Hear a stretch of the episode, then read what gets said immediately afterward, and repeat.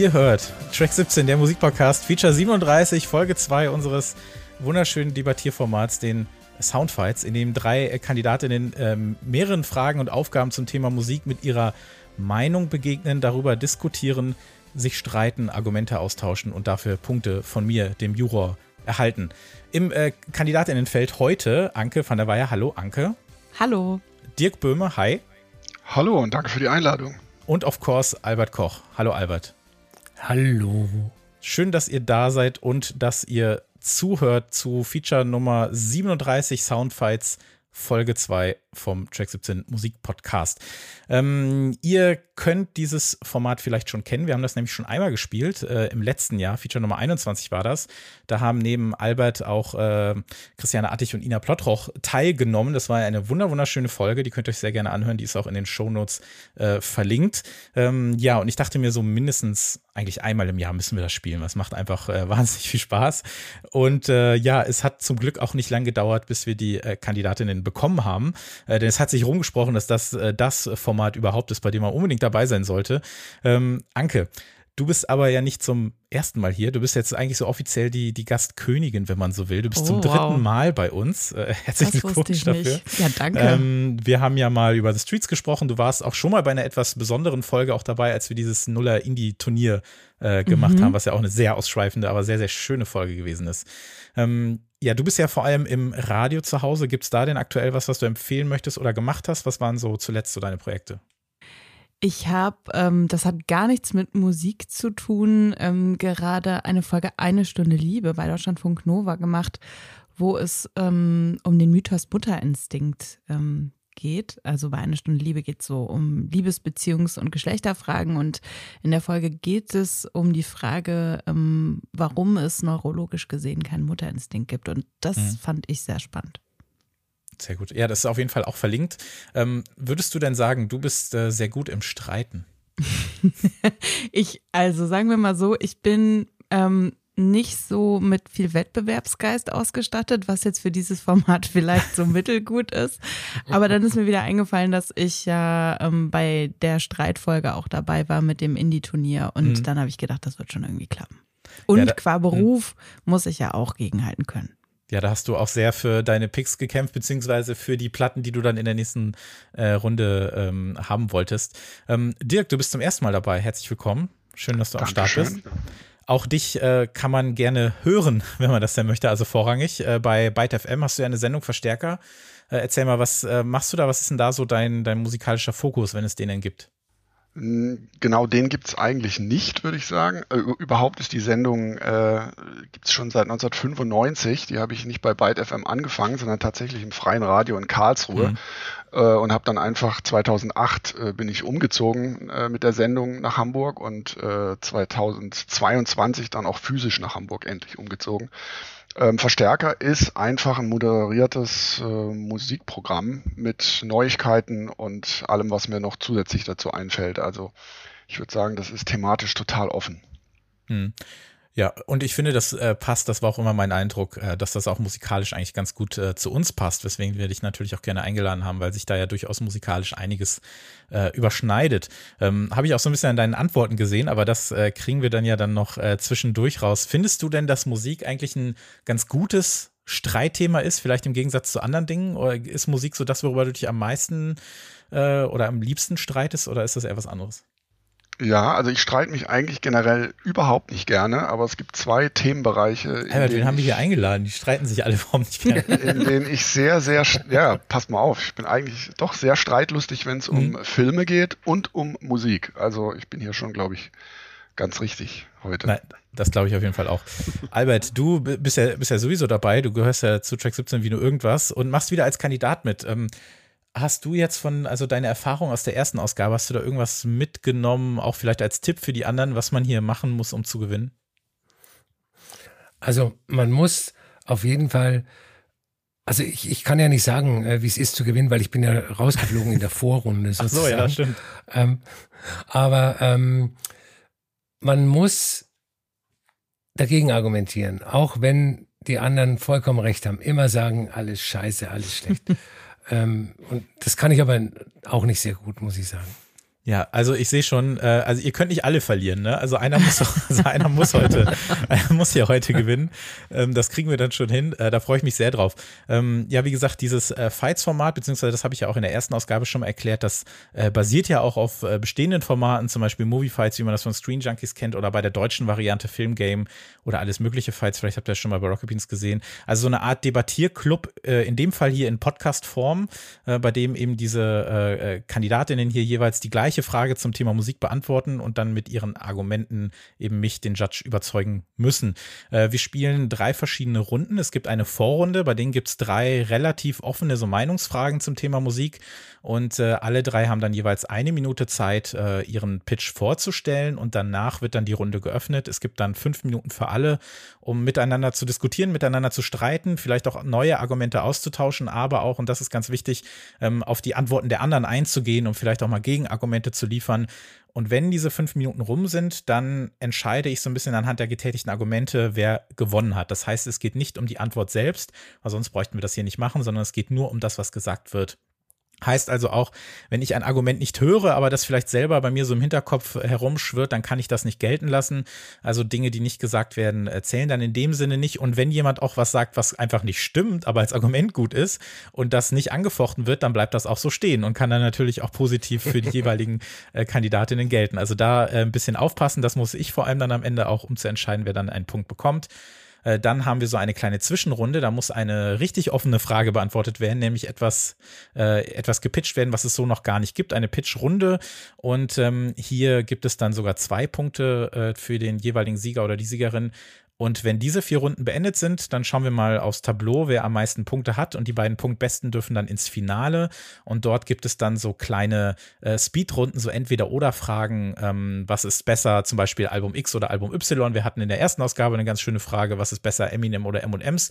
Ähm, da wüsste ich gar nicht, für was ich mich entscheiden sollte. Es ist ja beides äh, ganz furchtbar. Aber im Endeffekt äh, muss man sich dann eben ganz schnell entscheiden. Diese Fragen haben auch diese drei Kandidatinnen hier in der Folge noch nicht gehört, im Gegensatz zu den anderen. Die haben haben sie mir dann schon zugeschickt und äh, konnten sich auch ein bisschen äh, vorbereiten, ähm, der Fairness halt halber, weil man dann eben auch eben gucken muss, äh, was haben die anderen denn gesagt. Äh, wenn ihr soweit seid, können wir auch mit Runde 1 schon loslegen.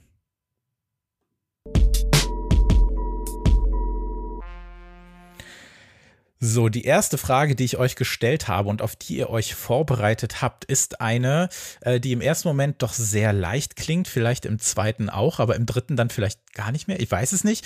Äh, ich kann auf jeden Fall nur sagen, dass Anke sehr, sehr schnell war. Ich glaube, zwei Minuten nachdem ich die Mail abgeschickt habe, ähm, hat sie ihre Antwort geblockt, was am Ende nicht nötig war, weil die anderen auch was anderes geantwortet haben. Aber das fand ich ganz schön, äh, dass du da sofort vorgeprescht bist und gesagt hast, nein, dieses Album muss ich unbedingt nehmen. Und ich finde, deshalb darfst du auch anfangen. Die Frage. Ich hab's fast befürchtet. die Frage lautet nämlich: Was ist das beste Album der 2000er Jahre? Darüber kann man sehr, sehr viel und sehr lange nachdenken. Anke hat sich dagegen entschieden und sofort eine Antwort rausgehauen. Und äh, für die darf sie jetzt eine Minute argumentieren. Bitteschön. Ich habe mich entschieden für Kid A von Radiohead, weil ich so nach der Prämisse gegangen bin, welches Album packe ich jetzt immer noch aus und höre das von vorne bis hinten und welches hat auch immer noch so Impact heute. Und ich finde, es ist ein Album, was sehr für seine Zeit steht, was aber immer noch gut ins Jetzt passt. Ne? Also da steht ja so eine diffuse Angst die ganze Zeit in der Luft. Man hat, ähm, das ist ja 2000 rausgekommen, Angst vor dem großen Computercrash. Die Frage, was bringt eigentlich die Zukunft? Klimawandel, da geht es ja auch um Artwork drum, war auch schon ein Thema. Und ich fürchte so ein bisschen, dass das Gefühl jetzt immer noch ziemlich perfekt passt und deswegen ist das Album halt auch immer noch ähm, so gut heute. Und ähm, ich finde am witzigsten eigentlich, dass Kritikerinnen und Kritiker oder sagen wir einfach Kritiker damals reihenweise sehr, sehr böse geworden sind aus den unterschiedlichsten Gründen, weil Radiohead nicht mehr klang, wie sie klang und sowas. Und dann haben sie später dann doch festgestellt, ja, okay, ist halt doch ein sehr, sehr gutes Nullerjahre-Album und taucht auch okay. in vielen Bestenlisten auf. Das war ziemlich genau eine Minute. Vielen Dank dafür. Äh, Dirk, mach du doch mal weiter. Was ist deine Antwort? Eine Minute für dich ab jetzt. Mein Album der 2000er Jahre ist Untrue von Burial, sein zweites Album. Und das ist, wie ich finde, das perfekte Album, das unser Unbehagen in diesem Jahrhundert der permanenten Krisen äh, allein mit Sounds auf den Punkt bringt. Also nicht, weil es explizit politisch daherkommt, sondern weil es von einer tiefen Traurigkeit und Melancholie durchzogen ist, von einer Sehnsucht nach glücklicheren Zeiten und den Jahren der jugendlichen Ausgelassenheit, der Party und dem RB und dem Rave der 80er und 90er Jahre. Also der Optimismus dieses späten 20. Jahrhunderts ist nun einer dystopischen Gegenwarts- und Zukunftsbeschreibung gewichen in der das Glück nur noch als verknistertes Hintergrundrauschen und als äh, entferntes Geräusch, als Erinnerungsfetzen existiert. Also Burials Untrue ist geisterhafte Tanzmusik, die inmitten sozialer Kälte und den Trümmern unserer Zivilisation entstanden ist, wenn man so will. Und dass dabei ein düsterer Banger nach dem anderen entstanden ist, von Raver über Ghost Hardware bis zum okay. Überhit Archangel. Ich muss dich an der Stelle leider einmal äh, ablocken. Aber du hast ja gleich in der offenen Runde auf jeden Fall noch Zeit. Das war auf jeden Fall deine Minute für Burial mit Untrue. Albert, was ist dein Album? Deine Minute läuft jetzt. Ich habe natürlich das beste Album der 2000er gewählt. Und zwar The XX XX 2009 erschienen. Ähm, warum ist das das beste Album der 2000er? Musikalische Jahrzehnte halten sich sehr selten an kalendarische Jahrzehnte. Die 70er Jahre sind zum Beispiel schon 1967 erfunden worden mit Jimi Hendrix. Und äh, die XX, finde ich, haben mit ihrem Debütalbum die 2010er Jahre erfunden. Zumindest einen Teilaspekt. Der Minimalismus, der Umgang mit Elektronik in einem Indie-Kontext, nicht nur in ihren Remixen, äh, war dann zumindest für eine bestimmte Art der Musik in den 2010ern äh, wichtig. Und wichtig für mich persönlich ist, dass ich Alben aus den Nullern äh, oft eher so dokumentarisch höre, wie das Debütalbum der Libertines. Aber die XX höre ich nach 14 Jahren immer noch so wie okay. damals. Dankeschön. Das war auch eine ziemliche Punktlandung. Ich finde das, ich finde das jetzt schon toll, wie, wie gut ihr euch vorbereitet habt. Also das war ja alles so äh, hochgradig äh, professionell und sehr gut. Ich würde euch allen gerne den Punkt geben, aber wer ihn wirklich bekommt, entscheidet sich jetzt auch in den nächsten äh, ja knapp fünf Minuten. Ich eröffne die Runde einfach mal und ihr könnt mal untereinander äh, diskutieren. Viel Spaß. Mm, ich würde ähm, gerne über das Burial-Album sprechen, weil das ist für mich ähm, so ein Album, wo sich irgendwann mal die Cool Kids drauf geeinigt haben, dass man das so als Lieblingsalbum nennt. Ich sehe das heute teilweise sogar bei sehr bekannten Leuten auf TikTok, die eigentlich gar nichts mit dieser Art von Musik zu tun haben. Und ich habe so das Gefühl, darauf haben sich einmal alle geeinigt, weil das auch so ein bisschen off ist. Und weil sich einmal alle darauf geeinigt haben, fragt eigentlich auch keiner mehr so richtig nach, warum. Und ich frage mich manchmal, was dahinter steckt so richtig oder ob da so viel hintersteckt. Ja, ich habe ja versucht zu argumentieren, ähm, warum, also ich wusste das übrigens gar nicht, äh, dass, dass heute die Cool Kids auf TikTok auch äh, hypen. Äh, im, also die Platte war damals schon die, meine Liebste des Jahres. Die, hab ich, die hat mich einfach umgehauen. Ich fand das Debüt von Burial auch super. Aber ähm, äh, Untrue war dann eben noch mal eine Stufe besser. Äh, aus den Gründen, die ich halt auch genannt habe. Ich finde schon, dass das über die Musik hinausgeht, äh, der Sound. Und, Aber ist es ähm, nicht ein bisschen einfach, ein trauriges Album zu machen oder zu sagen, man hat ein trauriges Album gemacht, wenn man eigentlich gar keinen Text hat? Es ist ja gar nicht nur traurig. Also es, äh, das ist der Teil, äh, den ich dann, zu dem ich gar nicht mehr kam, also das mit den Bangern. Ne? Man kann ja wunderbar auch dazu tanzen. Ich habe auch schon zu Archangel im Club getanzt und das war fantastisch. Das ist ja auch der einzige Song, der so richtig viel gestreamt wurde von dem Album ja, aber im Club meine ich getanzt. Also Stream ist mir eigentlich wurscht. Stream interessiert mich nicht. Ähm, nee, also ich finde tatsächlich, dass das eine, eine Tanzmusik ist, aber die trotzdem gleichzeitig traurig ist und politisch, ohne eben explizit politisch zu sein. Und das finde ich gerade so gut. Ich finde, also ich habe ein kleines Problem mit eurer Auswahl, weil ich alle Alben gut finde. Aber. Wir wollen ja jetzt hier nicht ich, nett sein. Nee, nee, ich, jetzt, ich werde gleich unnett werden.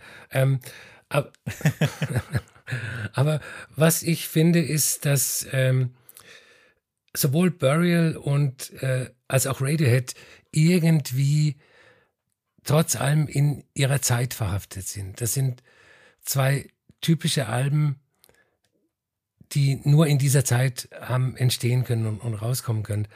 Und ich finde, dass The XX ähm, wenig kopiert worden ist. Also es gibt kaum Bands, die also die, natürlich ist die Soundästhetik kopiert worden, aber die, äh, die, die Musik als solches nicht kopiert worden. Und insofern macht das für mich das Album besonderer als die beiden anderen. Aber Albert, wer ich spricht denn heute noch von die XX? Also ist das denn heute noch wirklich relevant? Ja, also ich weiß nicht, ob die TikTok-Kids äh, darüber reden, aber wenn zum Beispiel jetzt demnächst das neue XX-Album kommt, was ich annehme, dann werden wieder sehr viele Leute davon reden. Ich finde halt nicht, dass das Radiohead-Album, also das Kid A, so nur in der Zeit verhaftet ist, weil ich finde, wenn man mal so auf die Themen guckt, die da zum Beispiel bearbeitet werden, irgendwie politische Krisen und so eine diffuse Zukunftsangst, da finde ich es ehrlich gesagt erschreckend, wie aktuell das immer noch ist und wie aktuell sich das auch so anfühlt, weil ich finde, so alleine schon der erste Track, ne, Everything in its Right Place, das zieht einen da so richtig rein ins Album und dann hat man das Gefühl, man ist so 50 Minuten lang in der Waschmaschine. Manchmal ist es irgendwie schneller, manchmal ist es ruckelig, manchmal ist aber auch kurz wieder Pause und man denkt so, warte mal, wo bin ich hier gerade? Und dann spuckt es einen so nach genau, wirklich ganz genau 50 Minuten aus und man denkt so ein bisschen, ja, kacke, die Welt ist ja immer noch scheiße. Aber ich finde, es ist auch so ein Album, was einem so beibringt, sich auch in so einer unkomfortablen Situation zurechtzufinden, weil wir leben ja jetzt gerade immer noch in einer Welt, wo, glaube ich, ähm, ich zumindest manchmal gar nicht so gute Laune habe. Und ich finde übrigens zu, ähm, zum Thema XX, ich glaube, das ähm, XX-Album hätte es gar nicht gegeben, wenn es das Radiohead-Album nicht gegeben hätte.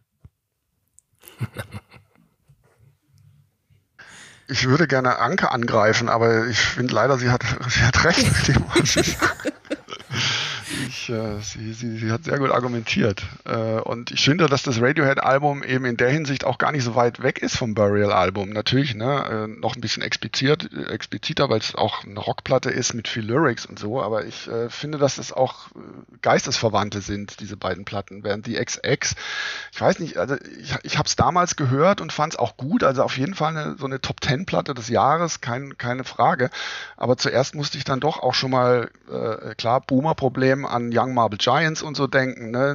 minimalistische Popmusik. Aber das ist doch kein schlechter Gedanke, nee, oder? Nee, ist es nicht. Aber ähm, ist dann eben auch, auch nicht so was Neues, was weiterstrahlt, finde ich, wie, wie, wie du jetzt behauptet hast. Also ich finde nach wie vor nicht, dass die XX heute noch eine besondere Relevanz haben. Also da finde ich das, was Jamie XX macht, äh, irgendwie noch spannender zum Beispiel. Ich, also ohne da jetzt für Albert argumentieren zu wollen, aber ich glaube tatsächlich, dass XX vielleicht auch gerade nicht so relevant sind, weil die im Moment eben einfach nichts machen und äh, Solo-Sachen eben rausgehauen haben und Jamie XX dann natürlich sehr weit vorne war dann. Und wenn das neue Album kommt, dann kommt äh, ein halbes Jahr vorher der erste Single, dann kommt die zweite Single und dann geht die Maschinerie los. Und, und dann geht es vor allen Dingen im Internet los. Im Internet geht's genau, los. Und genau, was ja, und ja, Radiohead ja. haben übrigens Kid A äh, als eine der ersten Bands ähm, im Internet promotet. Sie waren also auch noch wegweisend mit der Promo. Okay, nochmal äh, hier wirklich auf dem letzten Meter noch ein Argument hier für Radiohead ums Eck. Und ich habe noch gar nicht gesagt, äh, dass die Großartigkeit dieses Albums man auch daran sieht, dass die ja einfach acht Monate später Amnesiac gemacht haben, noch ein Album, was einfach aus Recording Sessions von Kid A war. Also was da alleine an Ausschussware drin war, da, also so viel Potenzial muss man erstmal produzieren. Und äh, auf den letzten Metern noch ein zweites Argument, Radar auf jeden Fall. Äh, auch ein gutes. Boah, das ist echt schwer, weil ich kann äh, Albert in einer Sache schon mal zustimmen, die Alben sind alle super. Also ich finde die ja, alle die großartig. Sind auch alle total äh, Die sind alle der Hammer. Ihr habt alle sehr guten Geschmack äh, bewiesen. Ihr habt es euch auf jeden Fall ähm, nicht leicht gemacht und habt Silent Alarm gewählt, weil sonst hättet ihr auch ohne Argument gewonnen. Aber äh, habt ihr natürlich nicht gemacht. Nein, die sind natürlich alle fantastisch. Also ähm, auf ihre Art. Und ihr habt auch ähm, interessant, dass ihr gar nicht so viel über die Musik selbst gesprochen habt, sondern eher über das, wofür es steht oder so. Auch bei Kid A äh, Anke hast ja gesagt, dass es sehr für die Zeit auch steht, für diese diffuse Angst, für diese, äh, was ja noch aus OK Computer rausragte, so diese Angst vor, vor Technik, Computer und dann auch Themen wie dem Klimawandel. Ähm, da ist ja auch Dirk so ein bisschen drauf eingegangen für, äh, für Burial, also dieses Unbehagen, diese permanente Krise, ähm, eingetaucht in diese große äh, Traurigkeit und Sehnsucht, vielleicht auch nach den, nach den besseren äh, Party- und Rave-Zeiten, vielleicht aus den 80ern. Ähm, Albert hat dann so ein bisschen mehr nach vorne geguckt und hat gesagt, die XX stehen eigentlich für einen, Sound oder haben einen, Einfluss mit sich gebracht für die Zehnerjahre dann auch, äh, was ich eigentlich ein ganz äh, nettes Argument finde und äh, ich würde ihm da auch zustimmen. Also ich finde das Argument gar nicht so falsch. Natürlich ähm, hat, ist danach nicht mehr so irre viel gekommen oder beziehungsweise sehr viel Gutes von die XX selber, aber ich glaube, dass äh, dieser so, ja, so, äh, ja, melancholische, so Indie-Elektro-Sound mit diesem äh, Rumgehauche und dem ganzen Zeug, das ist, hat schon, glaube ich, einen, einen, gigantischen Einfluss gehabt auf das, was vor allem in der ersten Hälfte der 10er Jahre gekommen ist. Also das ist für mich schon ein Argument, äh, was ich da Albert äh, geben würde. Dann habt ihr natürlich auch ein bisschen, seid ihr auch ein bisschen untereinander auf die Platten äh, eingegangen. Ähm, Anke, ha, du hast ja auch gesagt, äh, Burial Untrue hat ja in dem Sinne keinen Text. Da hätte ich jetzt von Dirk eigentlich erwartet, dass er sagt, doch, hat es, und zwar jede Menge, weil natürlich die Vocal Samples ja doch eine Menge ausmachen bei der Platte. Ähm, Albert hat dann noch gesagt zu den anderen, also Barry und Radiohead sind sehr zu sehen in ihrer Zeit. Da finde ich, hat aber Anke ganz gut argumentiert, dass dem äh, vor allem bei Radiohead nicht so ist. Das mag vielleicht den Sound entsprechen, aber ähm, so dieses Gefühl und die Themen, die sind doch schon sehr universell und sind auch immer noch aktuell, was vielleicht auch nicht so schwer ist, weil die Welt halt immer und permanent ein Fucked Place ist. Also wenn du heute davon singst, wie schlecht es auf der Welt ist, kannst du davon ausgehen, dass es in 50 Jahren noch aktuell sein wird. Äh, vielleicht ein Easy-Punkt, aber es ist natürlich einfach richtig. Und boah, das ist echt, äh, das ist echt schwierig. Aber ich glaube, die Kombination aus äh, für den eigenen Pitch argumentieren und auch was bei den anderen finden, wenngleich das teilweise auch ähm, dem, dem gut begegnet würde, würde ich jetzt Anke mal den ersten Punkt geben für Radiohead und äh, Kid A, beziehungsweise auch für die Argumentation im Gesamtfeld. Also der erste Punkt geht an Anke. Da gehe ich schon mal nicht mit null raus. Ist schon mal gut. Huiuiui. Also äh, ja, jetzt habt ihr euch ja so ein bisschen eingegroovt. Wie ist so das äh, Empfinden gerade? Dirk, wie geht's dir? Mir geht's ganz gut. Ich bin jetzt schon ein bisschen angefressen. Also ihr könnt Sehr gut, ja. Spüre den Hass in dir, genau. Ich versuche jetzt gerade so ein bisschen den, den inneren Imperator zu channeln hier, um dir zu sagen, so ja, lass es raus, lass den Hass raus. Es kann nur zuträglich sein für die, für die nächste Frage. Äh, Albert, wie ist bei dir? Ich bin auch voll beleidigt und äh, ich befürchte, dass ich wieder in der äh, Vorrunde raus. Ja, jetzt, das ist natürlich ein sehr schöner psychologischer Trick, den du hier versuchst äh, rauszuholen, damit ich natürlich jetzt gleich die Punkte gebe. Müssen wir mal schauen. Äh, ich freue mich sehr auf die zweite Runde, denn diese negative Stimmung, die jetzt hier gerade schon herrscht, die ist natürlich perfekt geeignet für eine Frage, die auch äh, etwas Negatives äh, mit sich bringt in Runde zwei.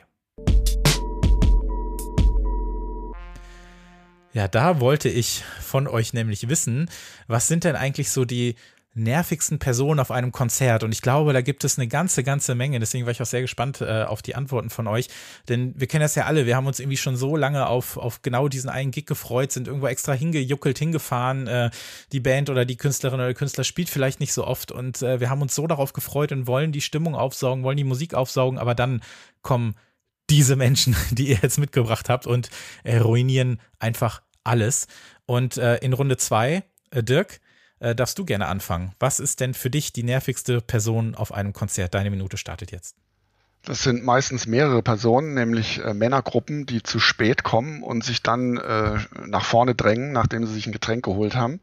Und äh, ich bin halt jemand, der gerne früh auf Konzerten ist und schaut, wie die Leute kommen und sich dann auch schon einen schönen Platz raussuchen. Also total spießig, das will ich auch überhaupt nicht leugnen. Aber dieses nach vorne drängeln äh, ist für mich auch so ein Ausdruck der generellen Rücksichtslosigkeit und Ich-Bezogenheit, die äh, heutzutage echt vorherrschend geworden ist. Also das Individuum vor die Gemeinschaft zu stellen und so. Also äh, das ist ja in alle Lebensbereiche vorgedrungen. Also jetzt auch in die Konzerthalle und das in Verbindung mit einer Vergnügungssucht, die so als Triebabfuhr für den täglichen Stress funktioniert äh, und die eigenen Bedürfnisse vor die Bedürfnisse anderer Menschen stellt. Und das nervt mich, weil ich will mich auf die Bühne konzentrieren und in Ruhe beobachten, äh, was passiert und mich nicht über andere Leute ärgern. Und diese aufdringlichen Menschen, die nach vorne drängeln, das sind die, über die ich mich am meisten ärgere, auf jeden Fall. Mhm, das war auf jeden Fall eine Punktlandung. Das war nämlich exakt eine Minute. Schon mal ein, ein äh, Fleißbienchen, Sternchen oder was auch immer du gerne hättest, äh, machen wir hinterher. Ähm, Albert, wer ist für dich der nervigste oder die nervigste auf einem Konzert? Deine Minute. Die nervigsten Typen sind für mich die Volllaberer, äh, denen ich schon sehr häufig äh, bei Konzerten begegnet bin.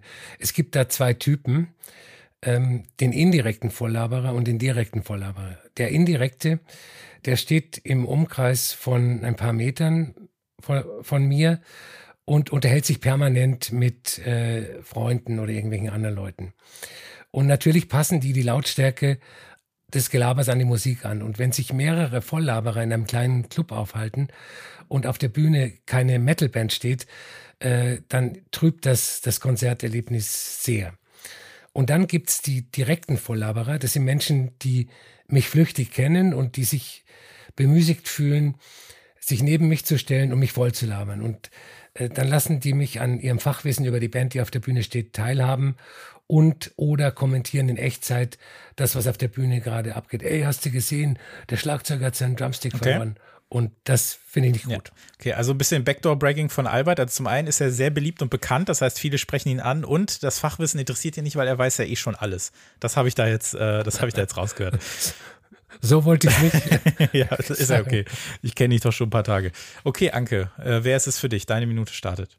Ich hasse am allermeisten Leute mit Main Character Energy, beziehungsweise Leute, die sich so in den Vordergrund stellen und so tun, als wären sie der Main Act. Also so Menschen, die HauptdarstellerInnen ihres eigenen Lebens sind, ne? die sich wirklich so verhalten, als wäre die Welt eine Filmkulisse für ihre bekackte Inszenierung. Also da werden vorher Outfits minutiös geplant, damit auch man ja entweder vom Star selber angesprochen wird oder man sich danach zumindest auf Social Media irgendwie bei irgendwelchen Videos wiederfindet äh, mit Hashtag What the Crowd Wore at the äh, XY Konzert. Und da werden auch, da wird auch teilweise so versucht, so Memes zu kreieren. Ja, da wird bei Taylor Swift auf rhetorische Fragen in Songs geantwortet, Niemand will die fucking Antwort hören. Es werden Schilder hochgehalten, auf die die Stars bitte antworten sollen. Und ich finde es einfach total respektlos. Ich finde es sowohl der Künstlerin, dem Künstler gegenüber respektlos, wie auch allen anderen Leuten im Publikum, weil man eben andere Leute nervt, aber auch so die Grundhaltung hat. So, ich bin jetzt hier und der Star auf der Bühne, der macht jetzt, was ich will für mhm. meinen Film. Okay, ja, sehr interessant. Also hier, ich glaube, wie schon in der äh, Kategorie 1 oder in äh, Runde 1 kann man sagen, dass ihr natürlich alle recht habt, weil das sind alles furchtbare Menschen und davon haben wir sehr viele auf diesem Planeten. Äh, erstmal können wir uns auf die Schulter klopfen, dass wir alle nicht so sind, es sei denn, wir sind vielleicht eins davon für alle anderen. Man weiß es ja manchmal selber nicht.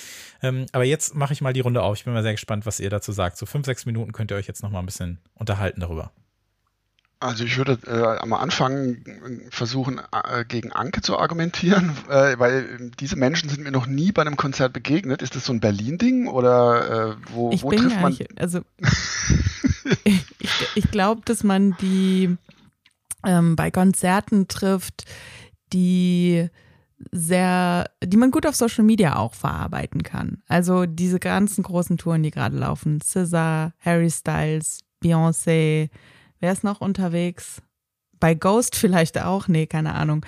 Ähm, also ich glaube, das ist vielleicht ein Phänomen, was auch eher die jüngere Generation betrifft, aber die betrifft es auf jeden Fall ganz, ganz doll. Also ich war tatsächlich ähm, vorletzte Woche in Amsterdam beim Scissor-Konzert und da waren halt original einfach Leute, die mit dem Rücken zur Show standen und sich dabei haben filmen lassen. Und ich dachte mir so, wenn ich jetzt da vorne Scissor wäre und das mitbekommen würde, dann würde ich die aber mal fragen, ob die zufälligerweise Lack gesoffen haben.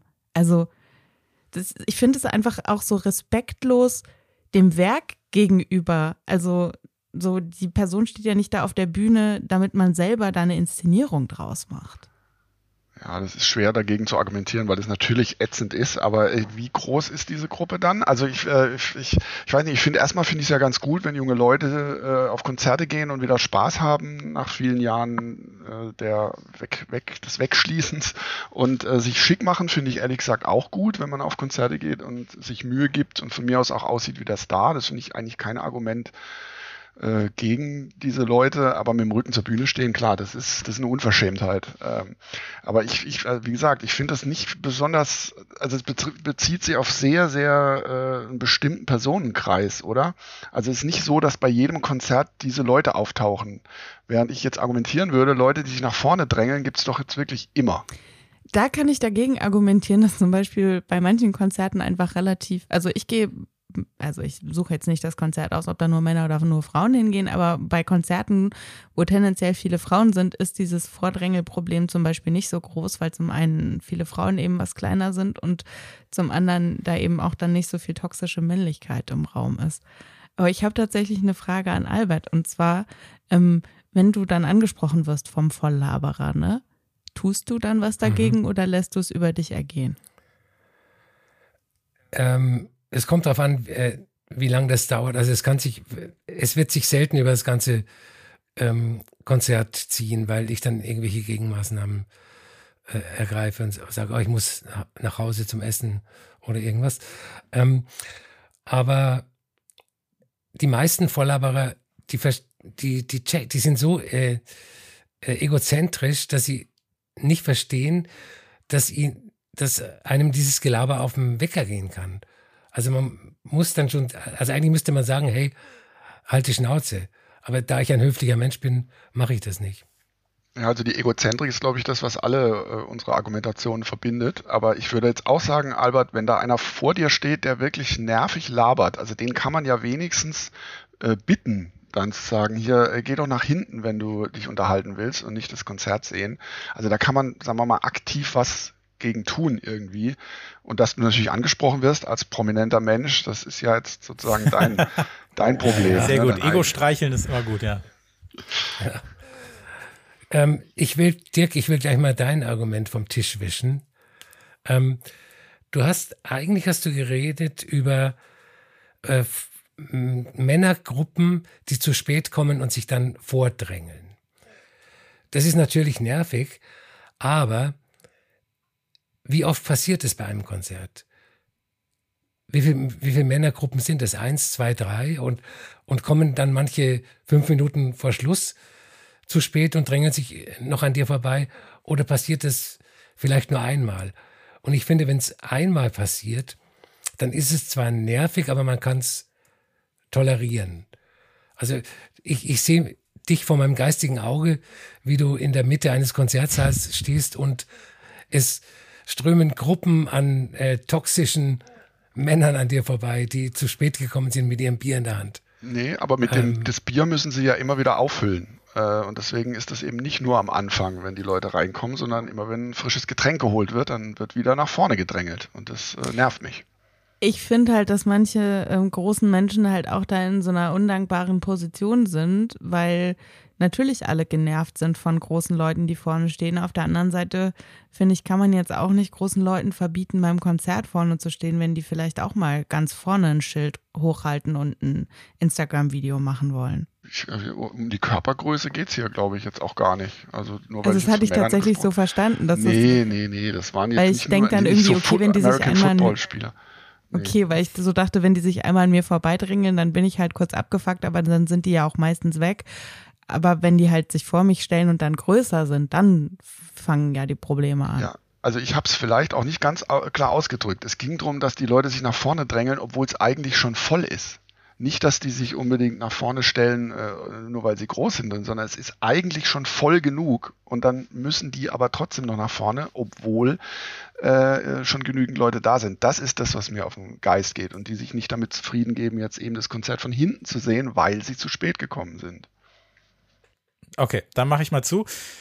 Also, ja, ihr hattet äh, auf jeden Fall drei sehr gute Antworten. Äh, Dirk fing an mit den, äh, mit den Vordrängler-Kerls, ja auch äh, beabsichtigt äh, nicht gegendert, das kann ich auch sehr gut nachvollziehen, die sich dann äh, vor einem einen Platz suchen, der eigentlich schon vergeben ist, wenn das Konzert schon läuft und es eigentlich schon voll ist. bei Albert waren es die Volllaberer, die indirekten und die direkten, also die indirekten, die sich gemäß der Lautstärke des Konzerts dann mit anderen Leuten über irgendwelche Dinge unterhalten, die meistens nichts mit dem Konzert zu tun haben oder mit ihrem Wissen prahlen wollen, wenn sie ihn vielleicht auch direkt äh, anlabern und vielleicht auch schon äh, kennen. Da hat Albert natürlich den Promi-Bonus, das ist richtig, oder den Pro Promi-Malus, je nachdem. Und äh, bei Anke waren es die äh, Leute mit Main äh, Character Energy, wie sie es so schön gesagt hat, also die Leute, die sich eher so eine äh, ja eigene Show in der Show daraus machen, um äh, mit ihren Outfits oder mit Social Media Posts etc. etc. irgendwelchen Schildern äh, eigentlich nur ich ich ich zu schreien äh, während des gesamten Konzerts. Und äh, ja, äh, muss ich euch allen auf jeden Fall recht geben, das ist alles ganz furchtbar, alles äh, hat mich auch schon mal genervt. Äh, manche Dinge mehr als andere, aber das spielt ja keine Rolle, denn es ging ja darum, was ihr so äh, gesagt äh, habt. Ähm, da gab es ja dann äh, nochmal die Gegenfrage von, von Anke, ja, was machst du denn dann eigentlich, Albert, äh, wenn die Leute dich ansprechen? Und ähm, als du gesagt hast, Albert, ja, du bist dann auch zu höflich, äh, da auch wirklich irgendwie auf die Kacke zu hauen. Äh, ich finde das eigentlich ein gutes Argument dafür, dass es weiterhin nervt, weil äh, das ist halt einfach ganz oft so, weil selbst wenn du was sagst, äh, die Leute, die stehen dann ja trotzdem da noch neben dir oder vor dir und du hast die ganze Zeit diesen Bad Vibe da irgendwie mit rumschwingen und äh, willst ja das Konzert genießen und da dann nicht auf Konfrontationskurs zu gehen, das kann ich in dem Sinne eigentlich sehr gut nachvollziehen. Deswegen äh, akzeptiere ich das auch auf jeden Fall zu sagen, äh, du bist da auch einfach ähm, zu höflich. Ich fand Alberts Nachfrage ähm, an Dirk eigentlich auch ganz gut. Also wie oft passiert das jetzt eigentlich? Klar, gibt natürlich immer noch mal Leute oder Kerls, die zwischendurch irgendwie ein Bier holen. Ähm, aber an sich äh, ist das ja vielleicht auch eher eine Sache, die nicht so gehäuft vorkommt, wie vielleicht das, was auch Anke erlebt mit den Leuten, die halt während des gesamten Konzerts irgendwie äh, Stories machen oder sonst was alles. Wobei ich da auch Dirks Gegenargument ganz gut fand, äh, was jetzt so ähm, dieses Negativ, diesen Negativpunkt Outfits oder so angeht. Also, dass die Leute irgendwie schön auf ein Konzert äh, gehen oder so und sich da irgendwie über ihr Outfit Gedanken macht. Das passiert ja alles vorher, deswegen finde ich das auch nicht so, finde ich das auch nicht so schlimm. Ähm, ich glaube, in diesem Fall ist es für mich die, und jetzt äh, wirkt es ein bisschen so wie der Mitleidspunkt, aber ist es nicht. Albert kriegt den Punkt weil ich wirklich finde, dass in dem Fall, äh, nee, wirklich, ähm, ich finde die Kombination aus, äh, also unabhängig von diesem äh, direkten Ding, weil man kennt es ja trotzdem in irgendeiner Form, dass man mal irgendwie genervt wird von den Leuten, ähm, dass man dem einfach nicht entkommen kann, plus äh, die Gegenargumente, die ähm, Albert bei den anderen nochmal gehabt hat, oder die Gegenfragen, das hat mir eigentlich ganz gut gefallen, deswegen kriegt Albert hier den Punkt zum 1 zu 1 Ausgleich in dem Fall. Danke. das klang aber auch nicht sehr glücklich jetzt. Aber es er ist, ist schon ganz genervt von den Verlaberern. Er ist schon, ja, ich, ich genau, ja. Mal gucken. Auf dem nächsten, äh, du, Albert, du warst doch am, du warst doch hier auf dem, dem, dem Pulsding am Wochenende. Wurdest du da auch voll mhm. Das war äh, mit eines der nettesten, friedlichsten und schönsten Festival Publikume, ich weiß nicht, was der Plural ist, ja. äh, das ich jemals erlebt habe. Schön. Das freut mich. Äh, ja, aber im Endeffekt, es ist alles, es ist alles nervig. Also dieses Vordrängeln, glaube ich, würde mich persönlich noch am meisten nerven, weil ich glaube, damit klarkomme, dass Leute ihr Handy zücken zwischendurch. Ich mache ja auch mal ein Foto oder so, aber ähm, wenn du da jetzt wirklich schon, und ich bin da auch so ein bisschen äh, wie Dirk dann, glaube ich, also ich bin dann auch gerne mal ein bisschen früher da, äh, weil ich dann auch auf zu Sachen gehe, bei denen ich dann auch gerne irgendwie einen guten Platz habe und dann kommen da irgendwelche äh, Typen, die sich da vorstellen, das ist völlig egal, ob die größer sind oder nicht, aber die mir dann irgendwie, weiß ich nicht, ihren, ihren Schweiß um die Ohren hauen und äh, sich irgendwie geil finden oder so. Ich glaube, so persönlich wäre das, glaube ich, auch so mein, äh, mein Endgegner in dem Fall. Aber ja, 1 zu 1 steht es. Ähm, Dirk hat jetzt aber die Chance, in der nächsten Runde seinen ersten Punkt zu machen, bevor wir dann zur Pitchrunde kommen, denn wir haben noch eine äh, normale äh, Vorrundenfrage auf jeden Fall. Jetzt werden wir wieder ein bisschen positiver. Es geht jetzt äh, nicht um etwas äh, Nerviges, sondern um etwas Schönes, um vielleicht auch etwas überraschend Schönes. Die Frage war nämlich, welches Cover ist besser als der Originalsong? Und äh, Albert, du darfst äh, in dieser Runde beginnen. Hier ist deine Minute. Ich habe ähm, Big in Japan gewählt von der norwegischen Songwriterin Anne Brun im Original von Alpha Will. Ähm, ich habe den Song ausgewählt, weil ich äh, Coverversionen mag, die das Original in einen anderen Kontext setzen. Ähm, das Original von Alpha Will ist ein Synthpop Gassenhauer, den man in 80er Jahre Shows um die Ohren gehaut kriegt. Die Version von Anne Brun ist ein Folksong, nur mit Gitarre, Gesang, ein bisschen Hall drauf.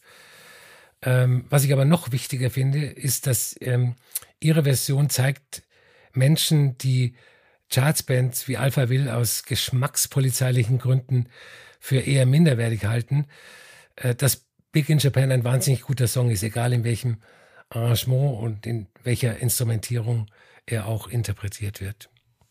Mhm. Vielen Dank, Albert, für ja, Big in Japan äh, von Anne Brun, eigentlich von Alpha Will. Anke, was ist dein bestes Cover? Ich habe ähm, Limit to Your Love im Original von Feist, gecovert von James Blake. Und was mir an der James Blake-Version wahnsinnig gut gefällt, ist, wie der diesen Song so aufs Wesentliche reduziert. Ne? Also er nimmt so wirklich die besten Stellen, er nimmt den Refrain, er nimmt das Piano, er nimmt eine Strophe und macht das voll zu seinem Ding. Er zieht das alles auf vier bisschen mehr als 30, ist es trotzdem überhaupt nicht langweilig. Ähm, und der Song von Feist, der hat halt so dieses One, Two, Three, Four Feeling. Der Song kommt auch danach auf dem Album. Das ist einfach so ein sweeter Indie-Song. Und bei James Blake wird so dieses Gebrochene, finde ich, aus diesem Song noch ein bisschen mehr rausgearbeitet. Ne? Und Interessanterweise, beide singen mit Kopfstimme. Bei James Blake ist es aber nochmal so ein bisschen zarter, so ein bisschen mehr an der Grenze. Und was ich bei James Blake wirklich wahnsinnig fantastisch finde, ist diese Wummerbässe, die der in diesen Song einbaut. Das ist wirklich, das macht für mich das Cover so großartig, dass sich alleine dafür ein James Blake Konzert lohnt, um einmal diesen Bass zu spüren bei dem man sich dann äh, so anzieht, wie James Blake fünf Minuten zu spät kommt, um dann Albert voll zu labern, dass das doch ein Feist-Cover ist. Wusstest du das schon? Das ist doch, klingt doch nach dem perfekten Konzertabend. Dirk, was ist äh, dein liebstes Cover? Mein liebstes Cover kommt von den Pixies. Die haben zwei Jahre nach dem Original von The Jesus and Mary Chain den Song Head On aufgenommen auf ihrem Album Tremble Monde. Äh, und das Original ist ja so ein schleppender Surf-Sound, also der klassische Jesus and Mary Chain Sound eigentlich. Und die Pixies machen draußen echt einen, so einen druckvollen Indie-Rock-Knaller. Äh, war natürlich die Grunge, frühe Grunge-Zeit schon und äh, hat deswegen auch gut reingepasst, ist aber jetzt nicht wirklich ein Grunge-Song. Und äh, diese Head-On-Version der Pixies der, der äh, atmet, diese, die, die atmet immer noch den Geist auch der, der äh, kalifornischen WellenreiterInnen, äh, nur eben dann auf Speed. Und ich habe jetzt keine Quelle gefunden, peinlich, aber ich erinnere mich wirklich mal gelesen zu haben, vermutlich im NMI oder so, dass äh, sogar die Reed-Brüder, also Jesus Mary Chain, mal zugegeben haben, dass die Coverversion von den Pixies besser ist als ihr eigenes Original. Und wenn die das sogar selbst sagen, ey, dann muss ich jetzt auch nicht mehr viel argumentieren. Ja, damit geht der Punkt natürlich automatisch Dick. Nein, ich mache ich mach das mal auch. Ich versuche es äh, im Hintergrund vielleicht auch mal zu, zu ergoogeln. Äh, mal gucken. Aber ihr könnt, euch, ihr könnt euch jetzt mal äh, fünf, sechs Minuten darüber streiten, was ist denn jetzt das beste Cover. Mir ist tatsächlich gerade noch eingefallen, dass Feist sogar gesagt hat, dass der Song jetzt James Blake gehört, weil sie die Coverversion so großartig findet. Sie hat gesagt, ähm, und da kann ich dir auch einen Link schicken, ähm, dass äh, die Coverversion von James Blake so ein Standard geworden ist wie Fly Me to the Moon von Frank Sinatra. Mist, also ich habe keine Informationen darüber, ob Alpha Will äh, bei Arne Brun sich gemeldet haben. Und, äh, aber vielleicht kann ich das auch noch ergoogeln. Ja, ich, ich, ich mache jetzt mal ich glaub, eine. Ich, ich, bin, ich mache jetzt mal eine Blutgrätsche gegen Albert äh, und oute mich als Geschmackspolizist, weil ich äh, das ja auch qua meines Alters live miterlebt habe und äh, Big in Japan von Alphaville schon immer absolut schrecklich fand. Und äh, wie sagen die Engländer so schön, you can't polish a turd. Die beste Version äh, dieses Songs ist immer noch der Song Big in Japan und den finde ich einfach schrecklich. Und natürlich ist die Anne Brun-Version besser als das Original, aber wie gesagt, es, es rettet diesen Song auch nicht. Ich habe mich da. Also ich sag. Ich lass, oh, nee, mach du mach gern. du. Nee, nee. Ähm, ich habe. Ähm, ich bin ja sogar der Meinung, dass der Alphabet-Song gut ist. Ich habe den damals auch erlebt und ich fand den damals natürlich schrecklich, auch aus geschmackspolizeilichen Gründen.